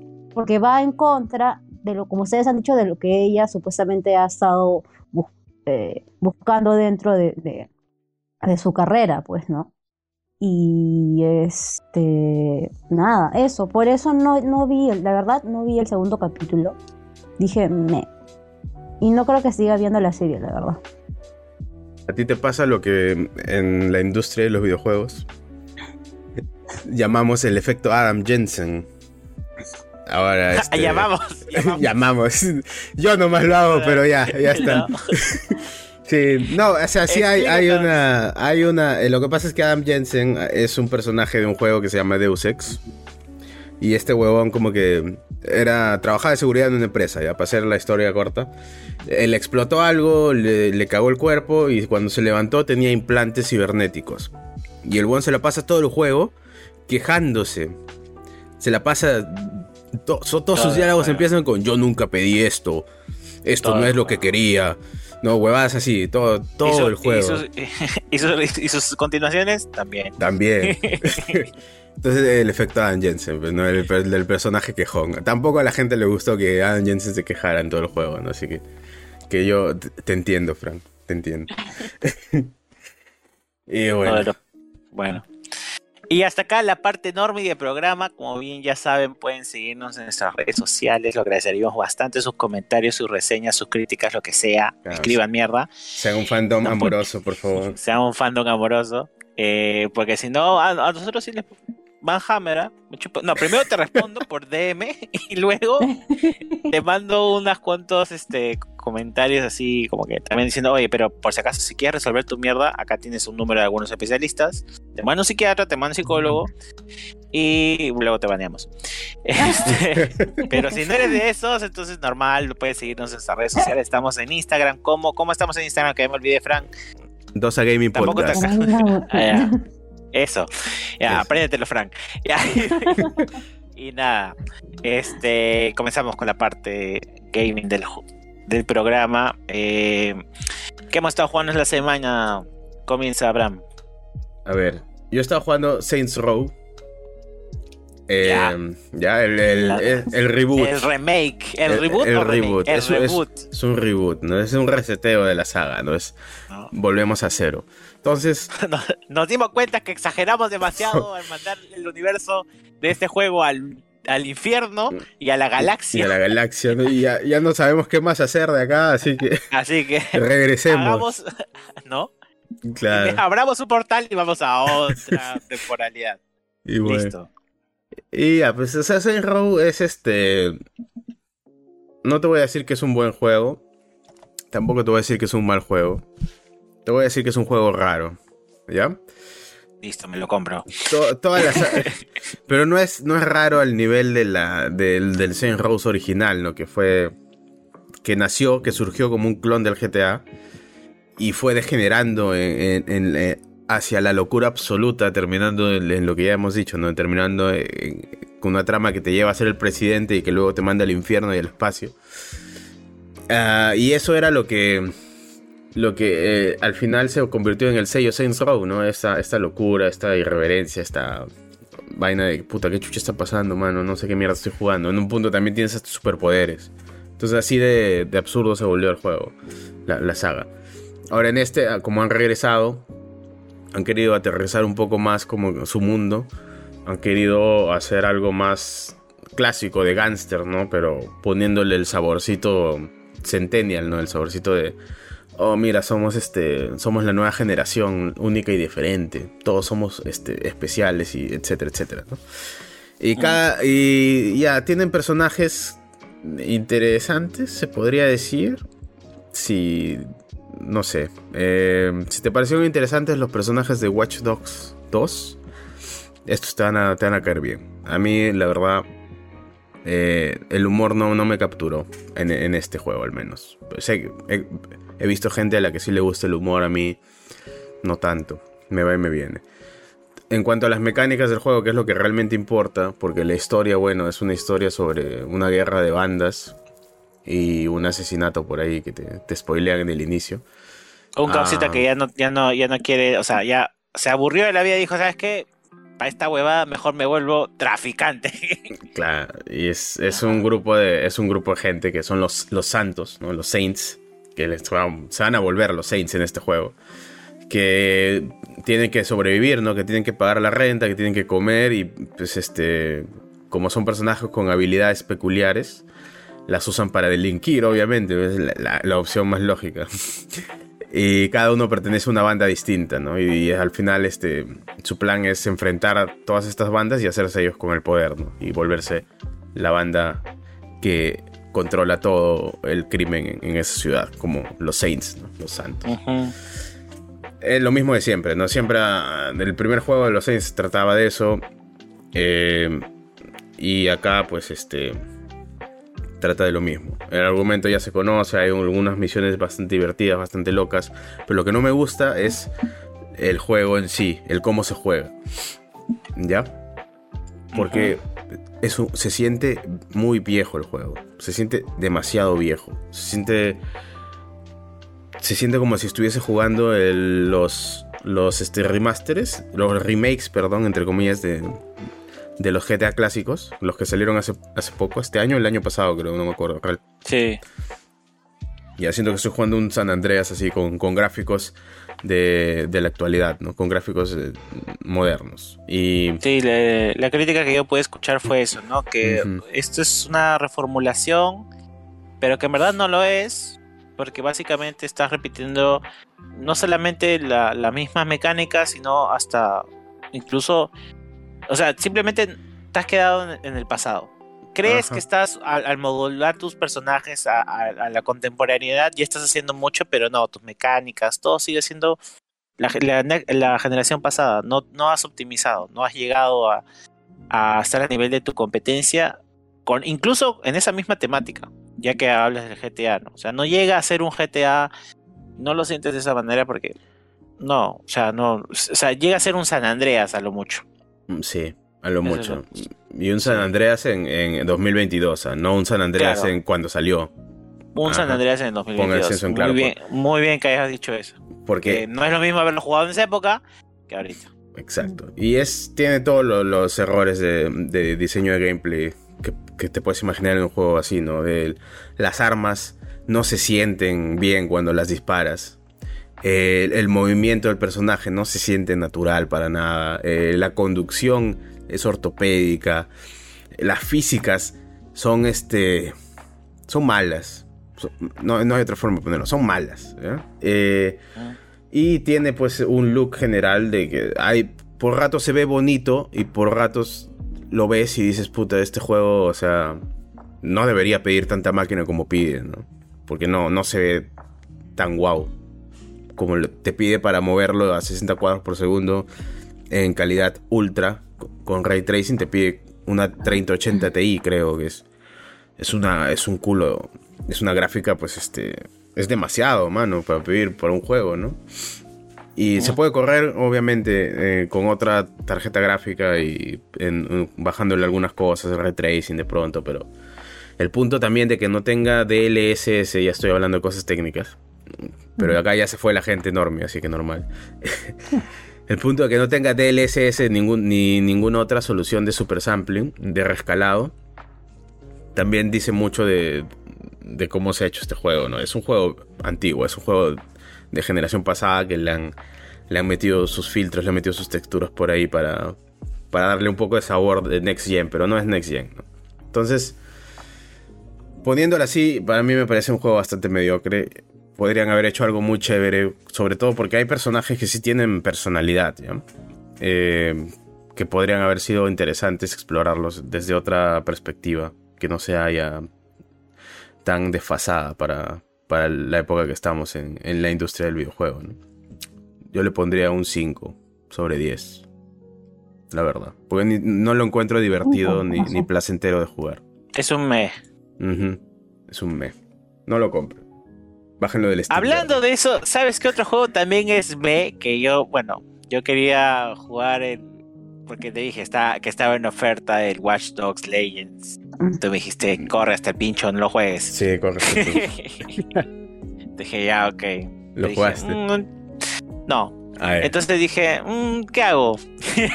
Entonces ya tenía un juego ya avanzado, del cual voy a hablar. Pero aprovechando tu, tu, tu reseña, también voy a hablar de un juego que ofrece más de lo mismo y es eso, o lo quieres o lo odias. Lo quieres porque te da feeling un pasado o lo odias porque obviamente estás pagando un precio para recibir más y estás recibiendo lo mismo. Y eso es un claro ejemplo del Dying Light 2. El Dying Light fue o sea, nosotros ya veníamos arrastrando un juego que tenía una mecánica muy bacán y que creo que en su época Ah, fue admirado, pero con el tiempo fue subvalorado, que es Dead Island. Y sobre todo Dead Island, sí, Dead Island en general. Sacaban este... mejores trailers que juegos, pero era, era bueno. sí, o sea, la idea, la idea del juego a mí me, vacilaba muchísimo, el hecho de poder crear, eh, e, estar aislado parcialmente de todo en una invasión zombie y tener, tener que crear tus materiales con lo que tenías, ¿me entiendes? Upgradearlos, sobrevivir, ir de un punto A a un punto B no era tan sencillo porque tenías un montón de enemigos más allá de huevones que te persiguen diciéndote, oh, cerebros. No, nada que ver, ¿me entiendes? Era más que eso. Eso mezclándolo con la temática de estoy en medio del paraíso y lleno de zombies, o sea, que chucha fue, con los personajes y todo. O sea, evolucionó a lo que sería el Dying Light, que tenía una temática un poco más seria en lo que respectaba a la supervivencia, ¿no? Y en su momento el Dying Light fue como que el 1 fue como que, oye, creo que mucha gente lo valoró bastante, ¿no? O sea, tuvo un montón de DLCs, por algo será, los DLCs no nacen de la nada, ¿me entiendes? Tuvo un montón de, de upgradeos y de cosas por comprar, y el juego era bueno. Tenía sus detalles, sus cosas a mejorar, pero eh, yo creo que resaltó en ese momento por ser algo innovador. Parkour, en una sociedad totalmente de ida a menos, donde todo el, que sobrevivía era el que mejor podía escapar de las situaciones, en donde la noche daba miedo, pero la mañana también. o sea, la noche sí palteaba horrible, pero la mañana también era nada del otro mundo. Entonces, Dying 2, creo que la gente esperaba algo mucho mejor, una continuidad de la historia mucho más trascendente y no se logró se logró un producto que era básicamente el 1. Es una continuación del 1. que como bien podría continuar. Sí, uno pero más pesadito. que podría comentarlo con respecto a lo que tú decías, porque se ha quedado en su generación. Si bien es esta generación, es parte de esta generación, no, has, no ha escalado. Sus mecánicas son las mismas. O sea, usas el gancho. Que es bueno, es bueno, es bueno. Adhieren ciertas cosas como paracaídas, ¿no? Pero también traes herramientas del pasado. Entonces es como que te, te estás, ¿me entiendes? Estás arrastrando recursos del pasado que en su momento fueron chéveres, pero ahora, mm, ¿me entiendes? Ahora no Claro. sé qué decirte. Entonces, mm, mm, mi idea general, o sea, ¿qué cosas agregaron al juego, a la mecánica del juego que lo pueden hacer un poco más interesante? El hecho de que tú ya estás, spoiler alert, tú ya estás infectado. Entonces necesitas ciertos medicamentos para reducir tu, tu capacidad de volverte loco y un zombie finalmente, de desarrollarte totalmente, ¿no? Retrasas tu progresión en pocas, en pocas palabras. Eso y luces ultravioleta que puedes encontrar en algunos lugares que apaciguan tus instintos de querer volverte un zombie, ¿no? Este, y, y estás buscando a tu hermana, esa es la premisa. Tú como Aiden buscas a tu hermana, ¿no? Y estás ahí parkour, parkour en toda la ciudad, yendo a misiones. El árbol de decisiones también es algo que ya se hacía en el otro y acá no es nada del otro mundo, ¿no? Las decisiones. Este- ¿El árbol de decisiones o de habilidades? No, de decisiones, perdón, de ver. decisiones. Tú tomar tu decisión. O sea, a quién apoyas, ¿no? ¿Qué vas a hacer en la historia? ¿Cómo la historia va? Sí, eso, es- eso me decepcionó bastante, ya, porque por cómo lo habían promocionado con los trailers, el, parecía que el Dying, Lo- Dying 2 Dying Light 2 perdón, iba a tener como que tus decisiones iban a tener más peso, ¿no? Que al final, Ajá, y no la, no. no la tienen. no. Porque, porque si tú te das cuenta, al final tomas la decisión y como que, ah, pero hubiera pasado exactamente lo mismo. Sí. ¿Me entiendes? Sí. Hubiera cambiado algo, pero hubiera sido exactamente lo mismo. ¿no? Este. Ah, la- las, las armas. Bueno, el, subir de niveles acá, igual que en el 1, hace bastante diferencia. Dos niveles hace bastante diferencia. Si tú te enfrentas a enemigos con armas de nivel 4, a enemigos de nivel 2, le sacas la mugre. Pero cuando eras nivel 1, esos enemigos de nivel 2 te hacían, te hacían puré en la calle, literal. Entonces, este juego depende bastante, por ende, de que tú explores y que hagas misiones secundarias. Hay buenas misiones secundarias con una buena trama, pero hay lamentablemente más misiones secundarias que son aburridas, sobre todo las de contrarreloj. Son una caca. No, ¿no? eso- Ah, odio, odio todo lo que sea contrarreloj en los juegos. Puta madre, es aburridísimo mal. Otra cosa, otra cosa negativo es que al inicio, bueno, tú tienes que ir, tu árbol de crecimiento de habilidades, tú tienes que modularlo con respecto a, a unos insumos que vas obteniendo eh, en edificios como que laboratorios, ¿no? Sí. Y- Eh, no me acuerdo cómo se llaman. eh, estabilizadores. está. Ah, sí, los, esta- los estabilizadores son para que mm, o sea, no avance la progresión de tu mutación, ¿no?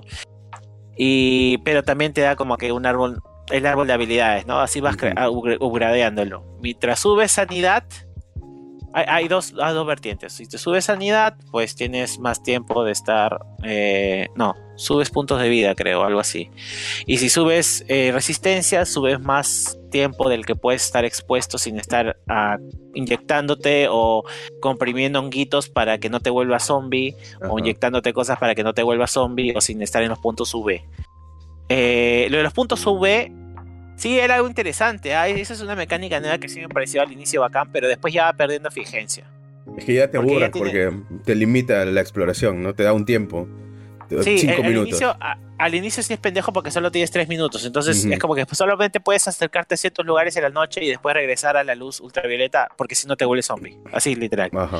Entonces como que te va limitando. Y eso, conforme va pasando la historia y te vas haciendo más chuchón, ese tiempo ya a veces se, o sea, se amplía tanto y tienes otras herramientas como las, los hongos que te digo o, o tus puff que hacen No. como que puedas, Inhaladores. como que tus inhaladores como para que puedas subir. Ya.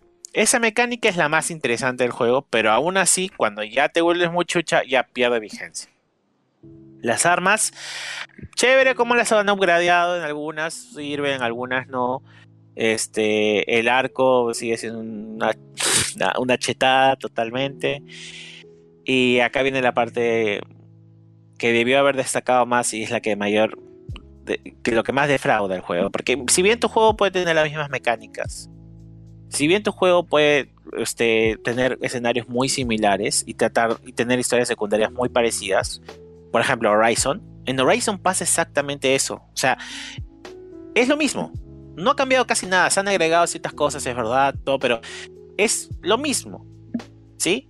No obstante, Horizon 2 sigue siendo un buen juego. por algo muy importante, que es la trama. Porque ha conectado, ¿me entiendes? O sea, nosotros ya somos conscientes que esos juegos es una trilogía y la vas a tener que jugar como trilogía. Es un juego extendido. Dying Light 1 de 2 se siente muy separado. Bueno, obviamente porque se- o sea, uno el uno se dio en Turquía, creo, en uno de estos países, y este es como que se da en Estados Unidos, una cosa así. O sea, están muy separados las dimensionalidades, se entiende, pero no sé si eso fue la, la mejor forma de continuar al juego. Para mí, no. Sinceramente. Siento que, o sea, han desaprovechado eh, esa posibilidad de continuar con una narrativa en base a la primera, a la primera entrega.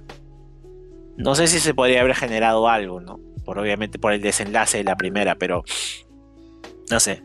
Siento que, que ahí, ahí pecaron de, sanos y, y es lo que pudo haber hecho que el juego tenga una mayor fortaleza y, y no la tiene. Entonces termina siendo eso, un juego más de la misma fórmula. Si te gustó un montón el 1, vas a disfrutar un montón el 2. Eso sí, no lo tengas en duda. Si te gustan las mecánicas de, parca- de parkour, perdón, de, de levelear el héroe y todo, y la historia te va y te viene, este, te va a gustar bastante. Pero tiene un montón de bugs. Eh, sí, verdad, tiene un montón de bugs. Eso me. Este, la mecánica diferencial de esta entrega termina siendo aburrida después de las 8 horas. Eh, y la historia, pues, este, flaquea bastante. Sobre todo en argumento. A veces ya es demasiado sosa. A veces dices, ah, su madre, tanta huevada por una cojude. O sea, Oye, hay el personajes, hay personajes raros, weón. ¿Te ha pasado eso? que ¿en te has encontrado sentido? personajes extraños. O sea, que hablan extraño, no parecen humanos, Ah, hay personas. Bueno, es que yo creo que ese ha sido error de traducción. probablemente. Sí, no, o sea, a- a- a- decían diálogos que no, no tenían nada que ver. Ajá. No, por ejemplo, me acuerdo que una chiquita me pidió una caja de musical y me dijo, no, pero véndela, no hay problema. Claro, y quédatela, ¿no? O sea, Y quédatela, quédatela, no hay problema, y la vendes. Y yo como que, ay, ya, chévere. Me dieron un montón de plata y después regreso con él y me dice, oye, ¿y la caja musical? La vendí. ¿Qué? ¿Por qué? "Sí, porque la venda. Ah, ya, ya fue. Que- sí, weón. ese- Pero tú dijiste que la venda, o sea, qué chucha. Este, pucha, ¿qué otra cosa? Ah, bueno. Hay una eh, parte en la. los, el los de- jefes, los jefes no son tan chetados después de que ya pasas nivel 5. No, hay una misión de la historia que en la que tienes que pelear con, con la flaca de esta de la, del, del asentamiento. O sea, no peleas con la flaca directamente, pero peleas con su, con su guardaespaldas, que es un huevón gigante, ¿no? Que no, que no, que no sí, habla. sí, que no ha- que y que es medio ajá, sordo. Ajá. O sea, le revientas la cabeza al huevón. Y luego, cuando yo decidí eh, aliarme con la flaca, ¿ya? Porque, eh, porque soy débil. Y porque me caía bien. Y me parecía noble su, su intención de proteger a la gente y toda la huevada. Sí, sí, sí, sí. Eh, y cuando haces eso, el huevón aparece de la nada atrás, vivo, tranquilo, así con un par de, de, de- de- de manchas de sangre por ahí, ¿no? Caminando tranquilo. Yo digo, ¿a este huevón no lo maté? ¿Cómo es que está acá vivo? Hay una parte del juego en donde el némesis de la historia, no voy a spoilear, pero eh, uno de los némesis de la historia que no te lo esperabas, que era tu amigo y terminas siendo su- tu némesis, lo tienes que matar tres veces. ¡A la mierda! Tres ¿Qué veces. carajos? Y es co- eh, no sé, para la primera vez le saqué la mierda. Seguí, regresó. Dije, "Ah, ¿es en serio? Ya, te volví a- le volví a sacar la mierda. Ya me estoy, estoy saliendo del escenario y aparece una Ujú. tercera vez. Y es como que, ¿Qué mano, carajos? ya muérete. O sea, ya, ya no tiene sentido. No, no tiene sentido argumental, ¿me entiendes? Lo no peor lo es que- tiene. Lo agarré a machetazos, huevón. Le, le corté Huevón, la cabeza, huevón. La y primera- apareció de primera- nuevo. La primera vez, la primera vez lo agarré a mazazos, ya, terminó en el suelo. La segunda vez de aburrido nomás, lo maté a, a, a full arco.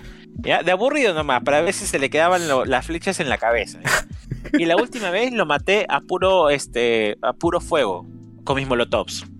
A puro fuego. Ay, ¿Y tú crees que apareció quemado en la transición? No.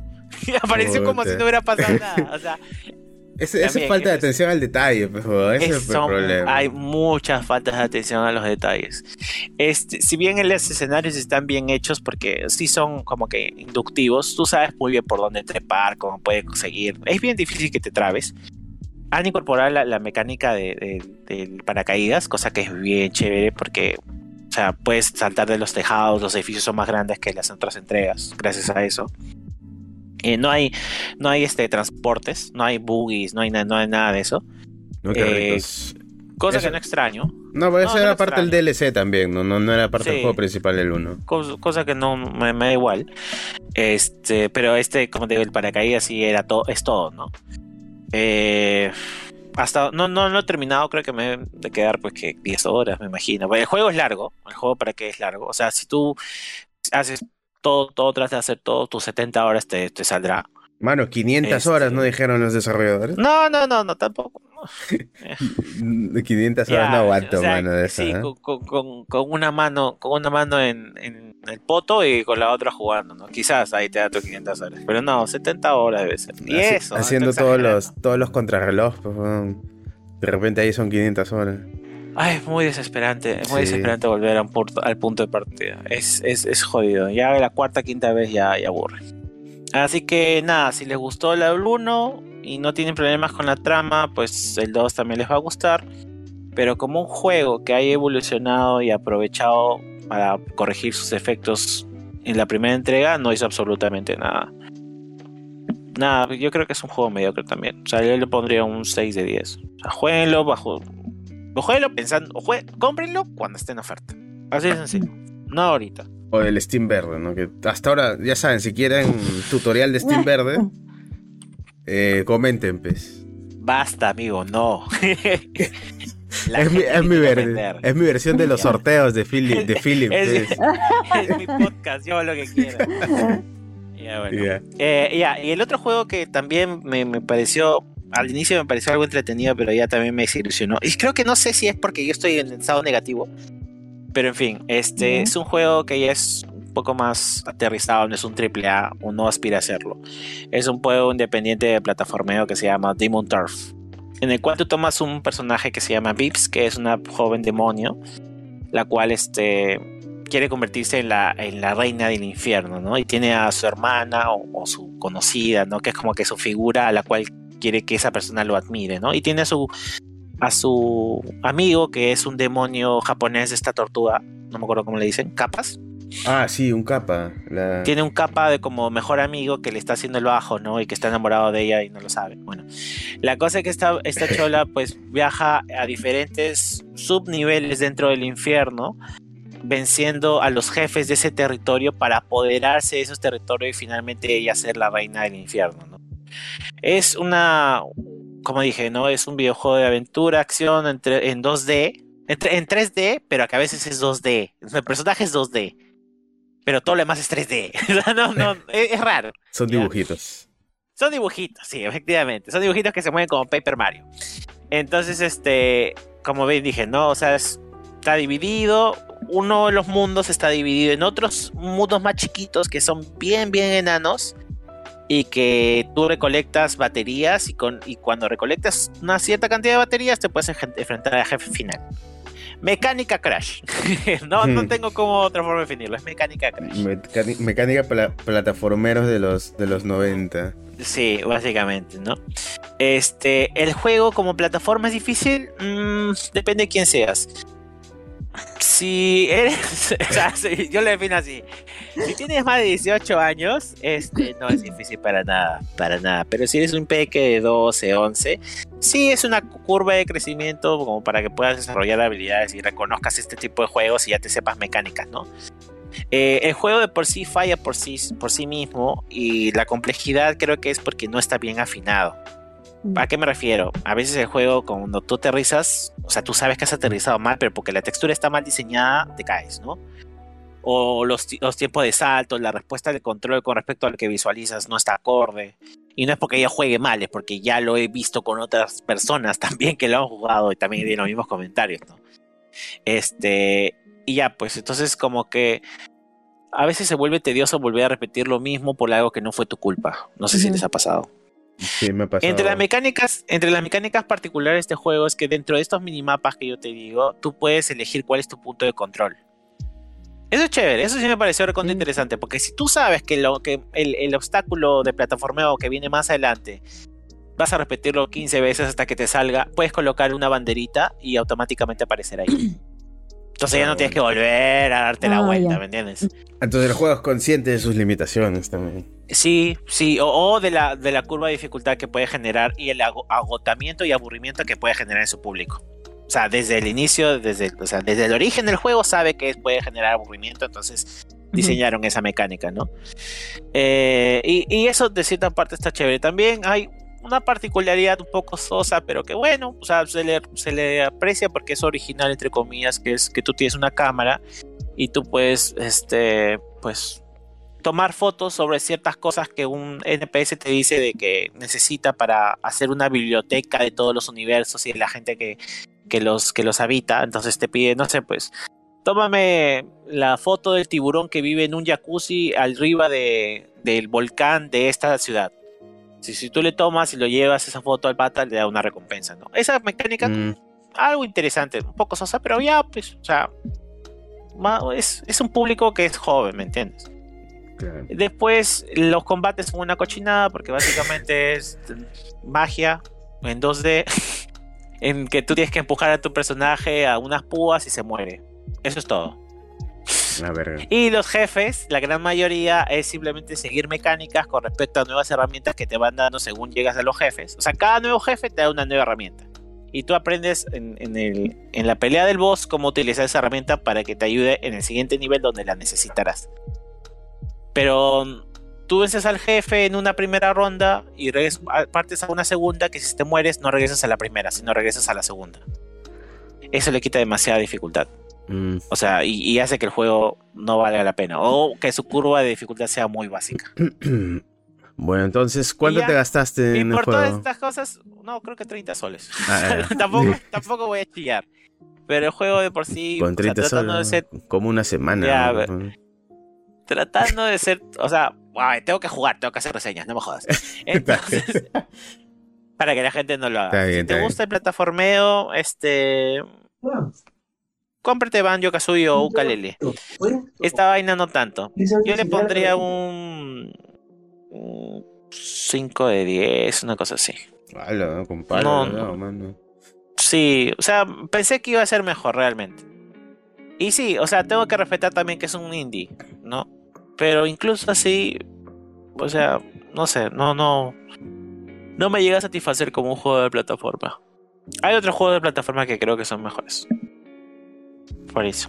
Está bien. Ahora viene lo que juega Fran esta semana, pero antes, para que vaya ordenando sus ideas, porque hoy, hoy estrena Fran este su, su sección reseñas también.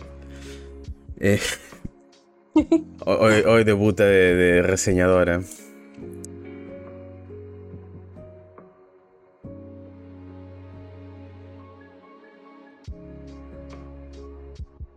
Eh, antes de eso, hagamos una pichipausa, porque tengo, Ay, ya. No. necesito ir al baño. Pichi pausa, aplaude.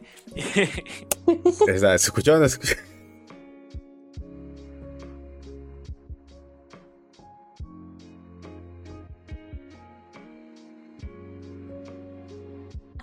que me tiene Ya tranquila. estoy.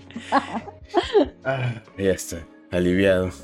Estamos hablando que a Fran, su hermano, no le para bola y yo le digo, es que tienes que comprenderlo, debe estar cachando. Y ella me dice, sí, segura- seguramente es eso, entre lágrimas, entre lágrimas. seguramente es eso, por eso no me habla. Debe estar cachando. Uy, ¿Sí o no? Sí. ¿Sí o no, amigo? Sí, pues seguro. Domingo en la noche, de hecho. De hecho, Sí, pues. Tú también es bien pendeja para escribirle sábado 2 de la mañana, ¿no? ¿Qué te va a responder, pues? Ya, Fran, ¿estás listo o no estás listo? Ya, sí, sí, sí, ¿Estás estoy lista. preparada? Ya repasaste. Vamos a ver. ¿no? ¿Qué tal? Ya. Escrito. No, mentira, no escrito, pero sí ya están ordenadas mis ideas. Ya. Oye, amigo, ¿me compro Deadloop o no?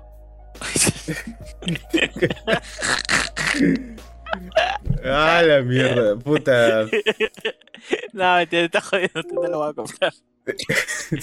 No lo Está- voy a ya, comprar, ya está de oferta ya o todavía? Está a 68% de descuento. O sea, así de, Ah. así de Mierda. mal le ha ido. Sí, le Así de mal Bueno. Voy a esperar a que salga en el PlayStation Plus. Estoy ahorrando para Hogwarts Legacy. Mm. Ya salió la preventa. Está a 180 soles. Ah, mira, no está tan no está caro. tan caro. Está bien, voy a ver. Pero eso también me dice, puta, pero ¿será largo? Porque yo en verdad, o sea, yo me peleo bastante con los juegos cuando no son largos. weón. Largos. Para mí, un juego triple A tiene que tener un valor de tiempo mayor a 12 horas. Si no, me siento estafado. Ya, mira, por ejemplo, ahora que dices juegos largos y cortos, a mí me- lo que no me gustó de, ¿cómo se llama? Miles Morales es que sentí que el juego se acabó en 3 segundos. Me pareció muy corto ese juego. O sea, me gustó, me divertí, chévere, el, el personaje, los malos, este, los como que twists. No, ¿cómo se dice cuando? Plot cuando hacen- twist. Gracias, eso. Este, pero sentí que jugué poquísimo, no, no, o sea, no sé cuántas horas eh, son de verdad, o sea, pero mm, porque no, la- no tomé el tiempo que me, to- que me demoró, pero me pareció un juego muy, muy, muy, muy cortito. Vamos a ver cuánto dura. Trece. Por ejemplo, eh, yo jugué Timesia. No sé si lo han visto. Es un Dark Souls-like. Eh, no le he dado muchas horas, por eso no he hablado de eso. Pero mm, según lo que he visto, ya no me falta nada para acabarlo. Creo que no voy ni 5 horas. Mm. Ya, Ya. mira, acabamos de encontrar y dice que dura 7 horas para completar todo Miles Morales. Es bien poquito. Más Morales, sí, sí es corto, pero, pero es bueno. Es bueno. Pero goloso. Es bonito, es corto, pero, pero sabe moverse.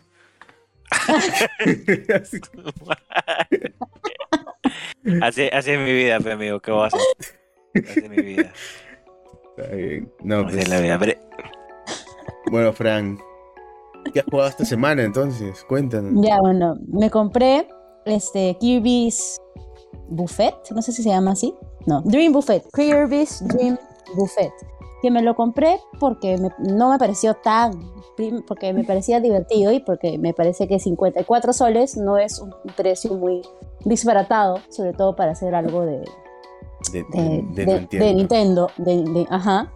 Este, y nada, el juego es como un Fall Guys kawaii, un Fall Guys cute, este, en el que el objetivo es que vas rodando por diferentes este, escenarios que son comida, por ejemplo, eh, tortas o donuts o hamburguesas, y tienes que ir recolectando fresitas a lo largo del camino. Entonces, el que junta más fresas al final es el, el más grande.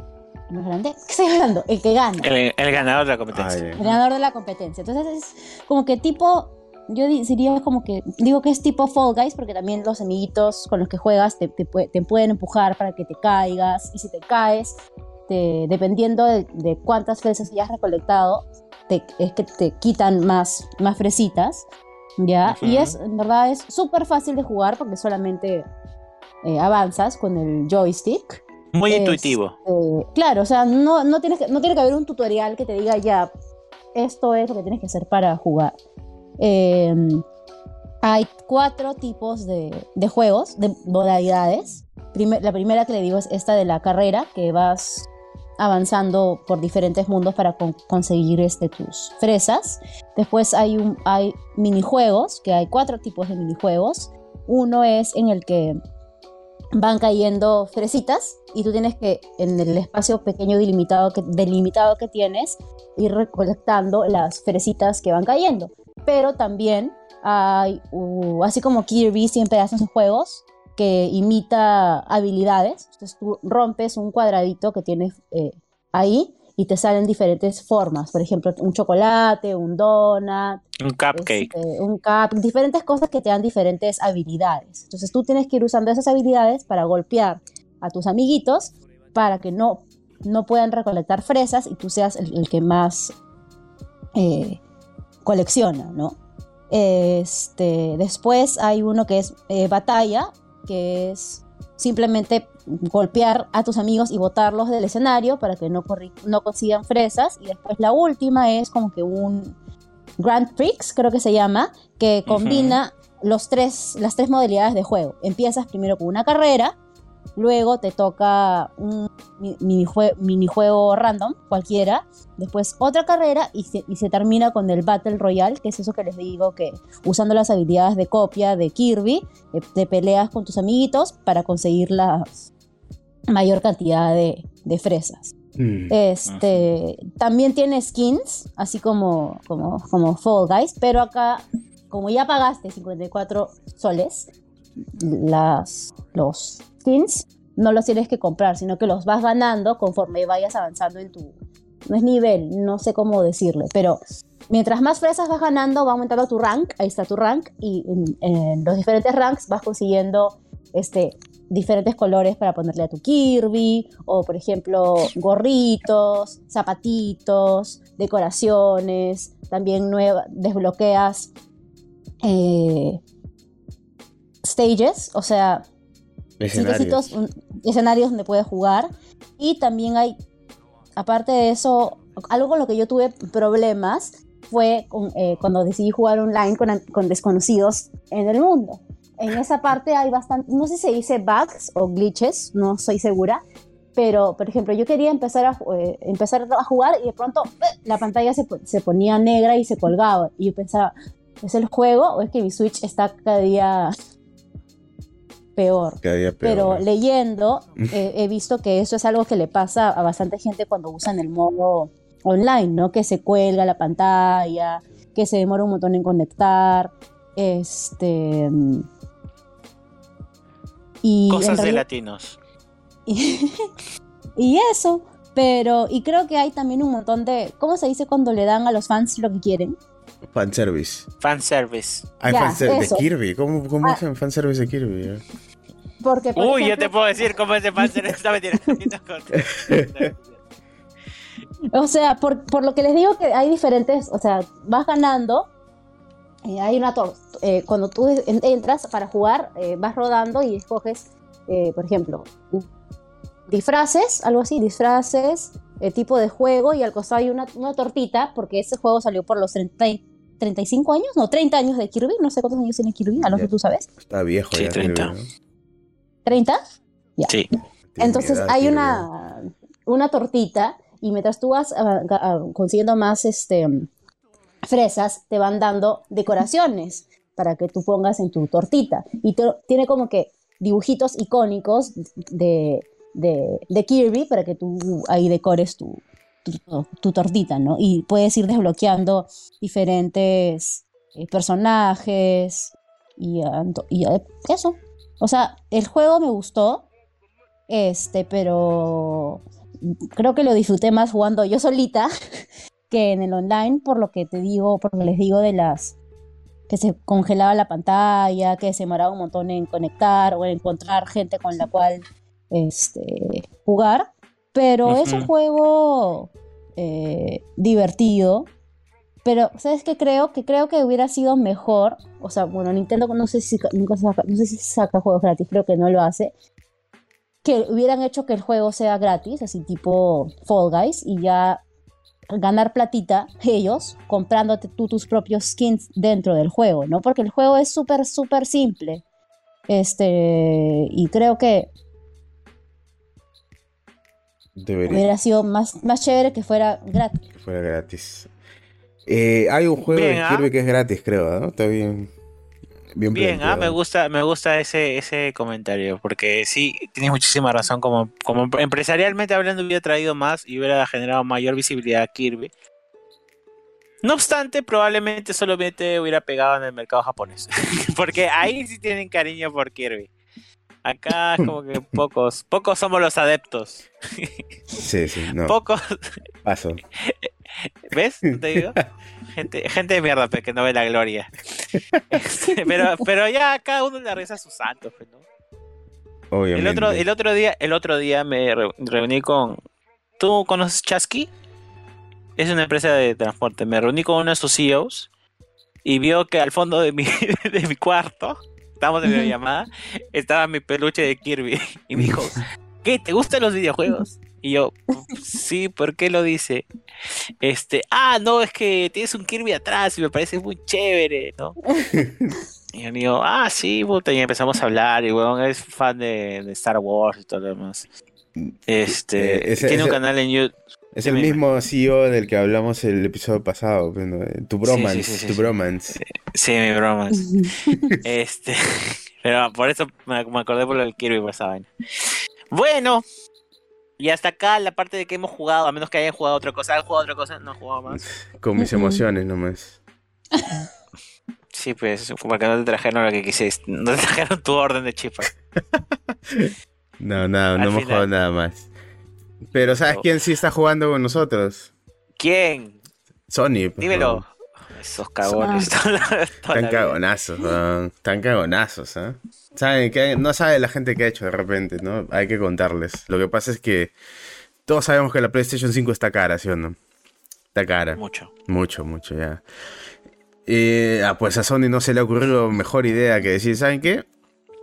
Como está cara y puta, la inflación está jodida y puta, se, parece que se viene una, una nueva crisis eh, en la industria del videojuego, como el- no igual, pero tal vez similar a la que hubo en los años 80, ¿no? Ya, ya sabemos cómo terminó eso con, con los juegos de E.T. enterrados en el desierto. Ah, dijeron, ¿sabes qué? Vamos, vamos a subirle el precio, pues, ¿no? En, en todos lados. En todos lados menos en Estados Unidos. En Estados Unidos no. ¿Por qué? Porque obviamente acá tiramos para... Hay cola. Acá, en Estados Unidos hay claro, cola. En Estados Unidos hay Literal. Te- tú, tú- estás en una, en una orden de compra, te toca tu turno, te llega todo esto y en media hora lo puedes revender ni siquiera a precio base, dos veces su precio, o más, no, dos veces no, pero un 25 o 30% agregado del precio base con el cual lo has comprado y la gente en media hora ya te lo compra. Ujú. O sea, hay una altísima demanda.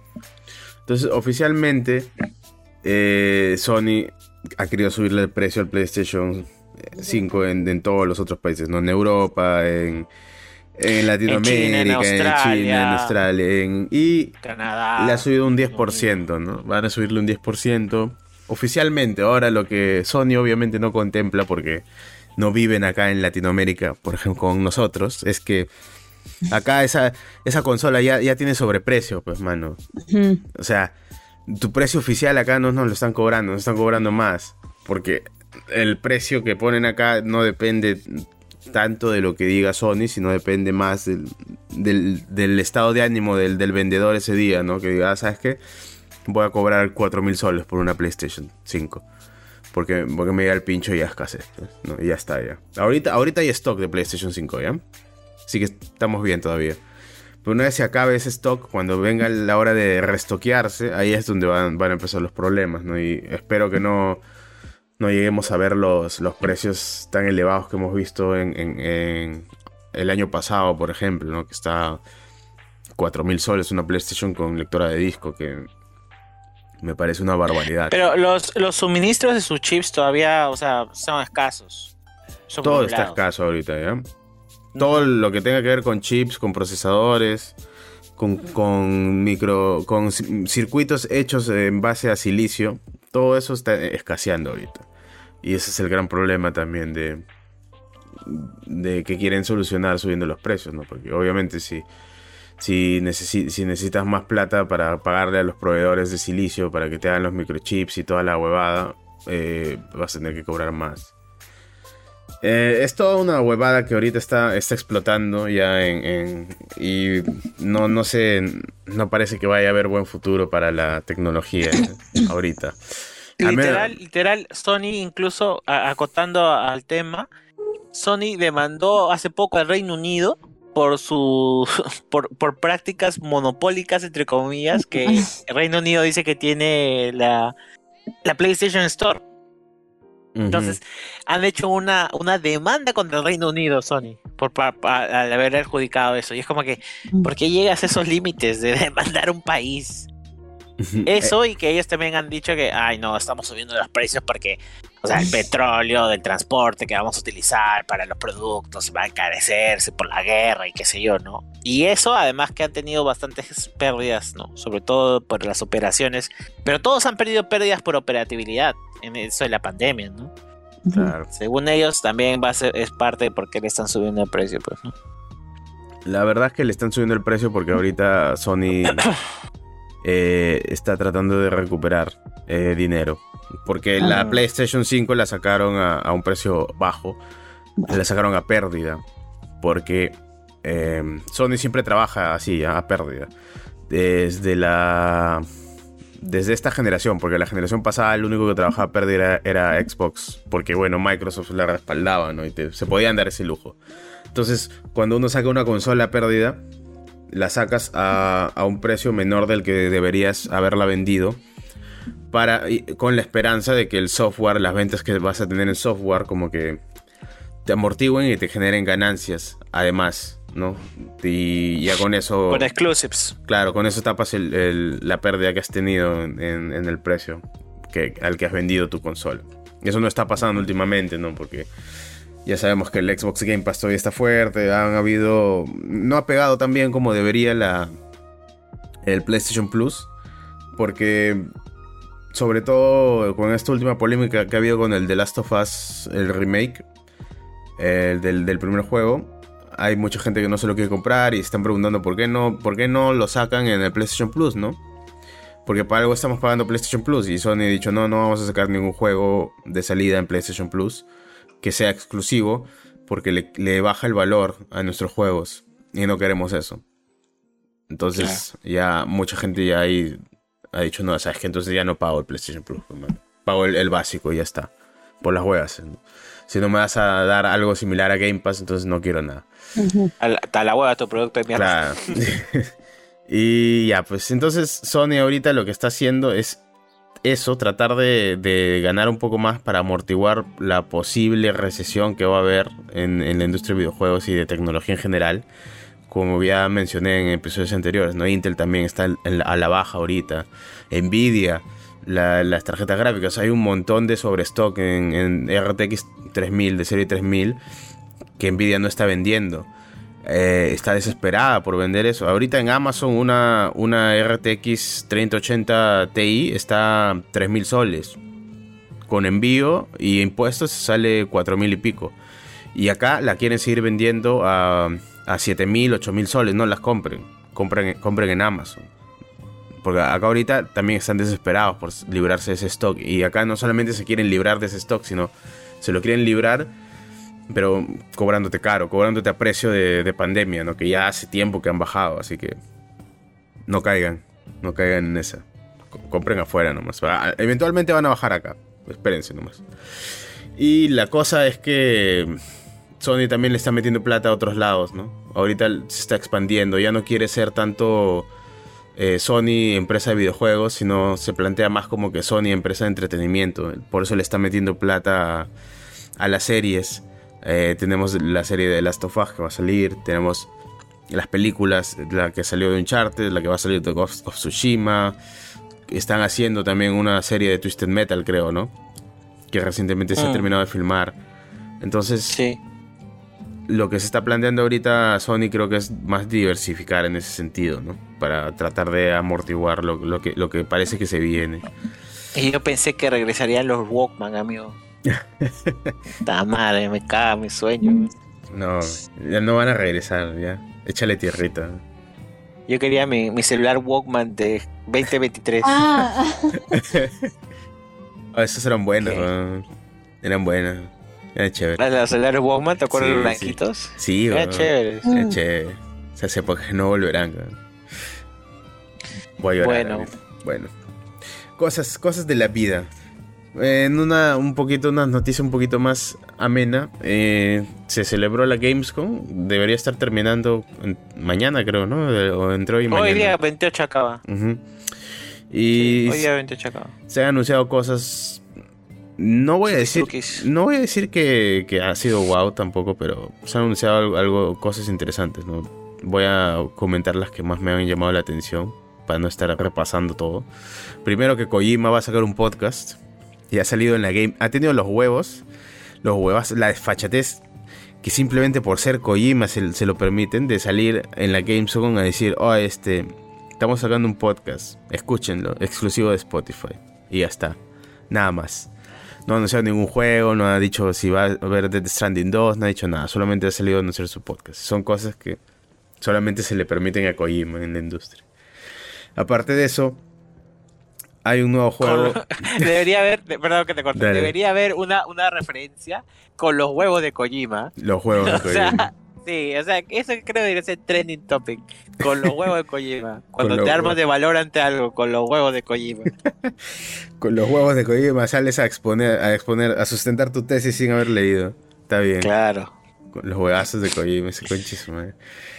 Bueno, entre otras cosas, hay una nueva IP, eh, se llama Lies of P. Que bueno, para los que no hayan visto el tráiler lo pueden ver. Es un estilo bastante chévere, es como un Bloodborne moderno. Es un Bloodborne. Es un Bloodborne moderno. Es, claro, es terror Lovecraftiano que tiene toda la atmósfera eh, oscura, ¿no? De esa victoriana, todo el estilo victoriano. Y el, el combate también es tipo Souls, ¿no? Tienes este. Claro. Si ven el color amarillo en la escenografía, piden un deseo. Básicamente. Y eso. Entonces. Se ve interesante, no, no, no creo, no me acuerdo cuándo salió, pero ya, obviamente, ahí lo pueden ver en el, en el, en el tráiler si es que lo van a ver en YouTube. Luego se anunció el Return on Monkey Island. Para los que están interesados, que ha tenido bastante hate el juego porque no, no tiene la, el estilo gráfico que la gente re- recuerda de la saga original y, y mucha gente se ha quejado por eso. Digo, bueno, o sea, tranquilo, men, ¿no? O sea, es una aventura gráfica al fin y al cabo, ¿no? O sea, tranquilo. que no te gusta, bueno, no te gusta, pero tampoco es para meterle hate al, al- al- al desarrollador, ¿no? Que han ido hasta sus redes sociales a a amenazarlo un poco más, ¿no? Pobre hombre. Pero bueno, ahí ya saben, ya sale en septiembre. Eh, estén atentos si es que les gusta. Luego hay un jueguito sobre, sobre Dune, que es este un MMORPG. Que mucha gente también no le cuadra un poco que sea multijugador, ¿no? Porque Dune es este. Es un libro. Es, es un, es un libro, pues es una saga de libros. Y eso da para un juego con, con una narrativa más pesada que la que podría tener un MMORPG, ¿no? Que es que se enfoca más en, en- el juego online y, y en la interacción y en todo esto, ¿no? Vamos a ver qué hacen. Y por último, ah, Bungie sigue, sigue usando su monstruo de Frankenstein, ¿no? Eh, Destiny 2 sigue vivo. Y ahora, eh, ¿Quién lo diría? ¿quién lo diría? Va a salir una nueva expansión donde, donde van a haber poderes este, telequinéticos y van a usar como unas cuerdas así de, de energía psíquica para colgarse y darle un poquito de verticalidad al juego, ¿no? Eh, paja, ¿no? A ver, ver qué sale y, no solo eso, sino que también han anunciado que van a cambiar esta mecánica en la que las cosas, el equipo de la season anterior ya se vuelve inutilizable en la, season siguiente. Parece que han escuchado a la gente, ¿no? Que se quejaba de esto, ¿no? Que, que le gustaba el equipo que tenía antes y por qué no puedo mejorarlo para la siguiente, ¿no? Porque YOLO, ¿no? Eh, y aparte de eso han anunciado que la próxima expansión, la próxima expansión también va a venir con un overhaul, como que un reemplazo de todo, de todas las mecánicas bases del juego, ¿no? De, de- de los menús, de la forma en la que se mejoran las cosas, y de todo. Así que parece que vamos a tener Destiny 2 para rato, pa- para la gente que sigue jugándolo todavía. Yo ya hace tiempo me bajé del carrito, pero bueno, disfruten, ¿no? Disfruten. Y esa fue la Gamescom. Oye, no, espérate, espérate, Ah, espérate. a ver, a ver, a ver, ¿qué pasó? ¿Qué pasó? Espérate, espérate. La mejor huevada que para mí ha pasado hasta ahora, weón. De toda esa cagada que hubo. A ver, Dead. Island 2, febrero, febrero 2023, mano. Mano. O sea, a esa vaina sí voy a comprar. Esa vaina sí, sí, yo creo que va a tener un desarrollo de la historia muy bacán. Esa vaina no va a ser Dying Light, espero que no lo sea. Tampoco espero. ¿Cómo se llamaba este grupo, este juego de zombies que era Dead Rising? ¿Puede ser? Sí, creo que sí. Sí, ah, sí, el de Xbox. El, de- el que hacía. El que era Ya, exclusivo. sí, de Dead Xbox. Rising, ya. Sí. Tampoco va a llegar a punto de ser Dead Rising porque esa, es- esa weá sí ya se pasó yo, YOLO, weón. Esa, esa weá sí es muy. No sé cómo explicarlo. De- ya, out of context. O sea, eso ya es una parodia. De, de, de la, de todo es una parodia de todo. ¿Ya? Pero no, no creo que llegue a ese nivel. Bueno, yo vi el tráiler del negrito sacándole la mierda a todos, como que habituándose a su nuevo estilo de vida donde tenía que masacrar zombies. Y ir al supermercado dije, man, este juego me promete, oh. este juego promete. O sea, yo, es el primer juego del 2023 que estoy esperando, Dead Island 2. Ahora, Chequen el, el, yo, chequen el tráiler. yo les recomiendo que todavía no se emocionen porque Dead Island 2 es- viene anunciándose Sí, desde hace ocho 2002, años. Hace, hace Sí. un culo de tiempo. Desde el 2014. Pero ya han puesto fecha, mano. Ya han puesto fecha. Lo cancelaron, weón. En un punto lo cancelaron y después dijeron, no, no, no, sí lo vamos a hacer, sí lo vamos a hacer, no se preocupen, sigue en pie. Y ahorita ya nadie, todo el mundo ya, ya lo da por muerto, ¿no? Eh, broma no intencionada, ¿no? Lo da por muerto y ahorita revivido, ¿no? Se ha reanimado como los zombies de su juego. También tengan en cuenta que todos los trailers de los Dead Islands que han salido, del 1 y del 2, han sido, han sido muy buenos, ¿ya? Han sido de la puta madre. Pero como dije antes, Dead Island hacía mejores trailers que juegos, así que Sí. aguanten todavía, aguanten todavía. Vamos a ver qué pasa. Porque todo en cinemática, todo se ve de la puta madre, ¿no? Cuando muestren gameplay, ahí ya, ahí ya veremos. Ahí ya veremos.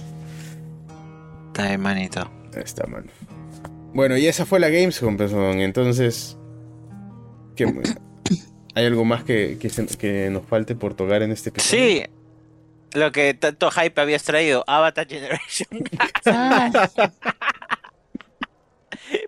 Pequeña noticia para acabar el podcast. Avatar Generation. Háblanos un poquito de eso. Puta madre. Ya bueno, Avatar Generations es un juego, parece que es un RPG en el que vas a controlar a, to- a- a- a todos los avatars que han habido, ¿no? Por eso se llama Avatar Generation.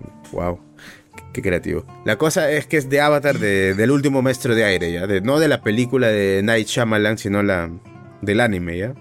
Del anime norteamericano. Eh, la leyenda de Dilo, Aang. señora. La señora. leyenda de Ang, ¿no? Buen anime, buen anime. Buena serie, buen, buen dibujito. Y puta, me empilaba la idea, ¿ya? Porque es un. O sea, vas a poder manejar a los avatars, vas a poder manejar al pelado ese. El maestro de viento. No sé, de repente podías manejar a su bisonte volador, ¿no? Apa, weón. el, el gran este. El gran protagonista de la, de la serie, ¿no? No reconocido. Pero el problema es que va a ser para celular, exclusivo para celular. Y viendo las imágenes del juego, pues se, se, se ve más o mierda, ¿ya? Se ve más o mierda. Así que ya, ya no, no, sé, no sé qué pensar. No sé qué pensar. Habrá Déjate que probarlo. Habrá que probarlo. Han, llevar, amigo. han habido buenos juegos de celulares. Eso también podríamos Dime hablar tres. en alguna ocasión. Mira, eh, Shadowrun. ¿Has jugado Shadowrun alguna vez? No. Ya. Hay un- es, un, es un shooter tipo Years of War. eh, para celular. Tiene multijugador y todo. En su, en su época estuvo de la puta madre. Y era, era, era muy chévere ese juego. Me pasé un culo de tiempo jugando el multijugador. Y también tenía un juego modo historia, pero ese costaba plata. Y yo lo pirateé para el iPod Touch. a su madre. Con toda la concha le dice. Pirateando desde tiempos inmemoriales, exacto. No, y, y luego eh, de- han habido, por ejemplo, el Dead Space. Hay- Hubo un Dead Space para, celu- para celulares y para iPod Touch también lo pirateé. Pero era, era bueno, era buenísimo ese juego. Ese fue mi primer contacto que tuve con, con- con un Dead Space. Y luego de eso me jugué toda la saga. ¿Ya ves? O sea, sí hay buenos juegos para celular. Y luego estaba un juego que era exclusivo para dispositivos Apple, que era eh, Blade algo, no me acuerdo. Infinity, Blade of Infinity, una, una vaina así. Que era un juego en el que tenías que pelear con espaditas. Solamente era, era con espadas, como que tú arrastras tu dedo y así, y el patrón que hacías, así como que golpeabas con tu espada. Y también podías bloquear y podías esquivar y todo esto. Era básicamente una, una galería de, de voces. Y, podías mejorar tus armas, podías este, mejorar tus atributos, comprar nuevas espadas y podías tomar dis- distintos caminos. Y la historia iba variando con, dependiendo de qué camino tomabas esa vez, porque era una historia, era un roguelike, ¿ya? En la época en la que los roguelikes todavía no, no se habían definido como género. Eh, era un roguelike en el que cada vez que morías, regresabas a la vida en, un, en una cueva que te- te- tenía conectada a una máquina y la y ibas desarrollando la historia y ibas desenvolviendo el misterio alrededor de, de por qué carajos cada vez que morías despertabas en una cueva saliendo de una máquina. Y era paja, ¿ya? E- Era una hueva bien pastrulaza. Así que buenos juegos de celulares han habido, ¿ya? Ahorita ya no se hacen muchos juegos que sean buenos de celular. Ahorita el celular se ha relegado al, al free to play y al, al págame platita para pasar este nivel. ¿no? Así que vamos a ver qué pasa. La esperanza nunca se pierde, ¿no? Está bien, mano. Está bien que siga soñando. Listo. Eh, nada, algo más que decir, que acotar. Nada más, solamente acuérdense, acuérdense, por favor, no sean tóxicos. Síganos en redes sociales. Eh, vamos a poner un- el yape ahora, pues vamos a abrir un yape para que nos donen. ¿Está bien? ¿Así? ¿Así? Recién me entero. Vamos a abrir un yape, pues, porque todo el mundo está poniendo yape pues, joder, en sus canales. Entonces yo también, Ah, también quiero poner ya yape, pues, ¿no? Que te lo hackeen. quiero hacer bien, que te lo hackeen. Va a ser un yape aparte, pues, para que no, para que no me hackeen. Ah, Vivacer, es Vivacer. Obvio, pues. Está bien, está bien. Ya, pues. Eh, listo. Acuérdense, en Instagram como Dosa Gaming Podcast, en Facebook como Dosa Gaming y nada más porque Twitter no tenemos. Acuérdense de darle al- al- a la campanita. Ahora es una campanita en, en Spotify para que les salgan cuando saquemos nuevos episodios. Les salga su notificación. Y con nosotros eso sería todo. Hasta la próxima. Y recuerden, Adiós. recuerden ¿Qué? su papá no va a regresar. Así No, como no va a verduras y vacúnense, vacúnense. Nos vemos. Adiós. Chau. Chao.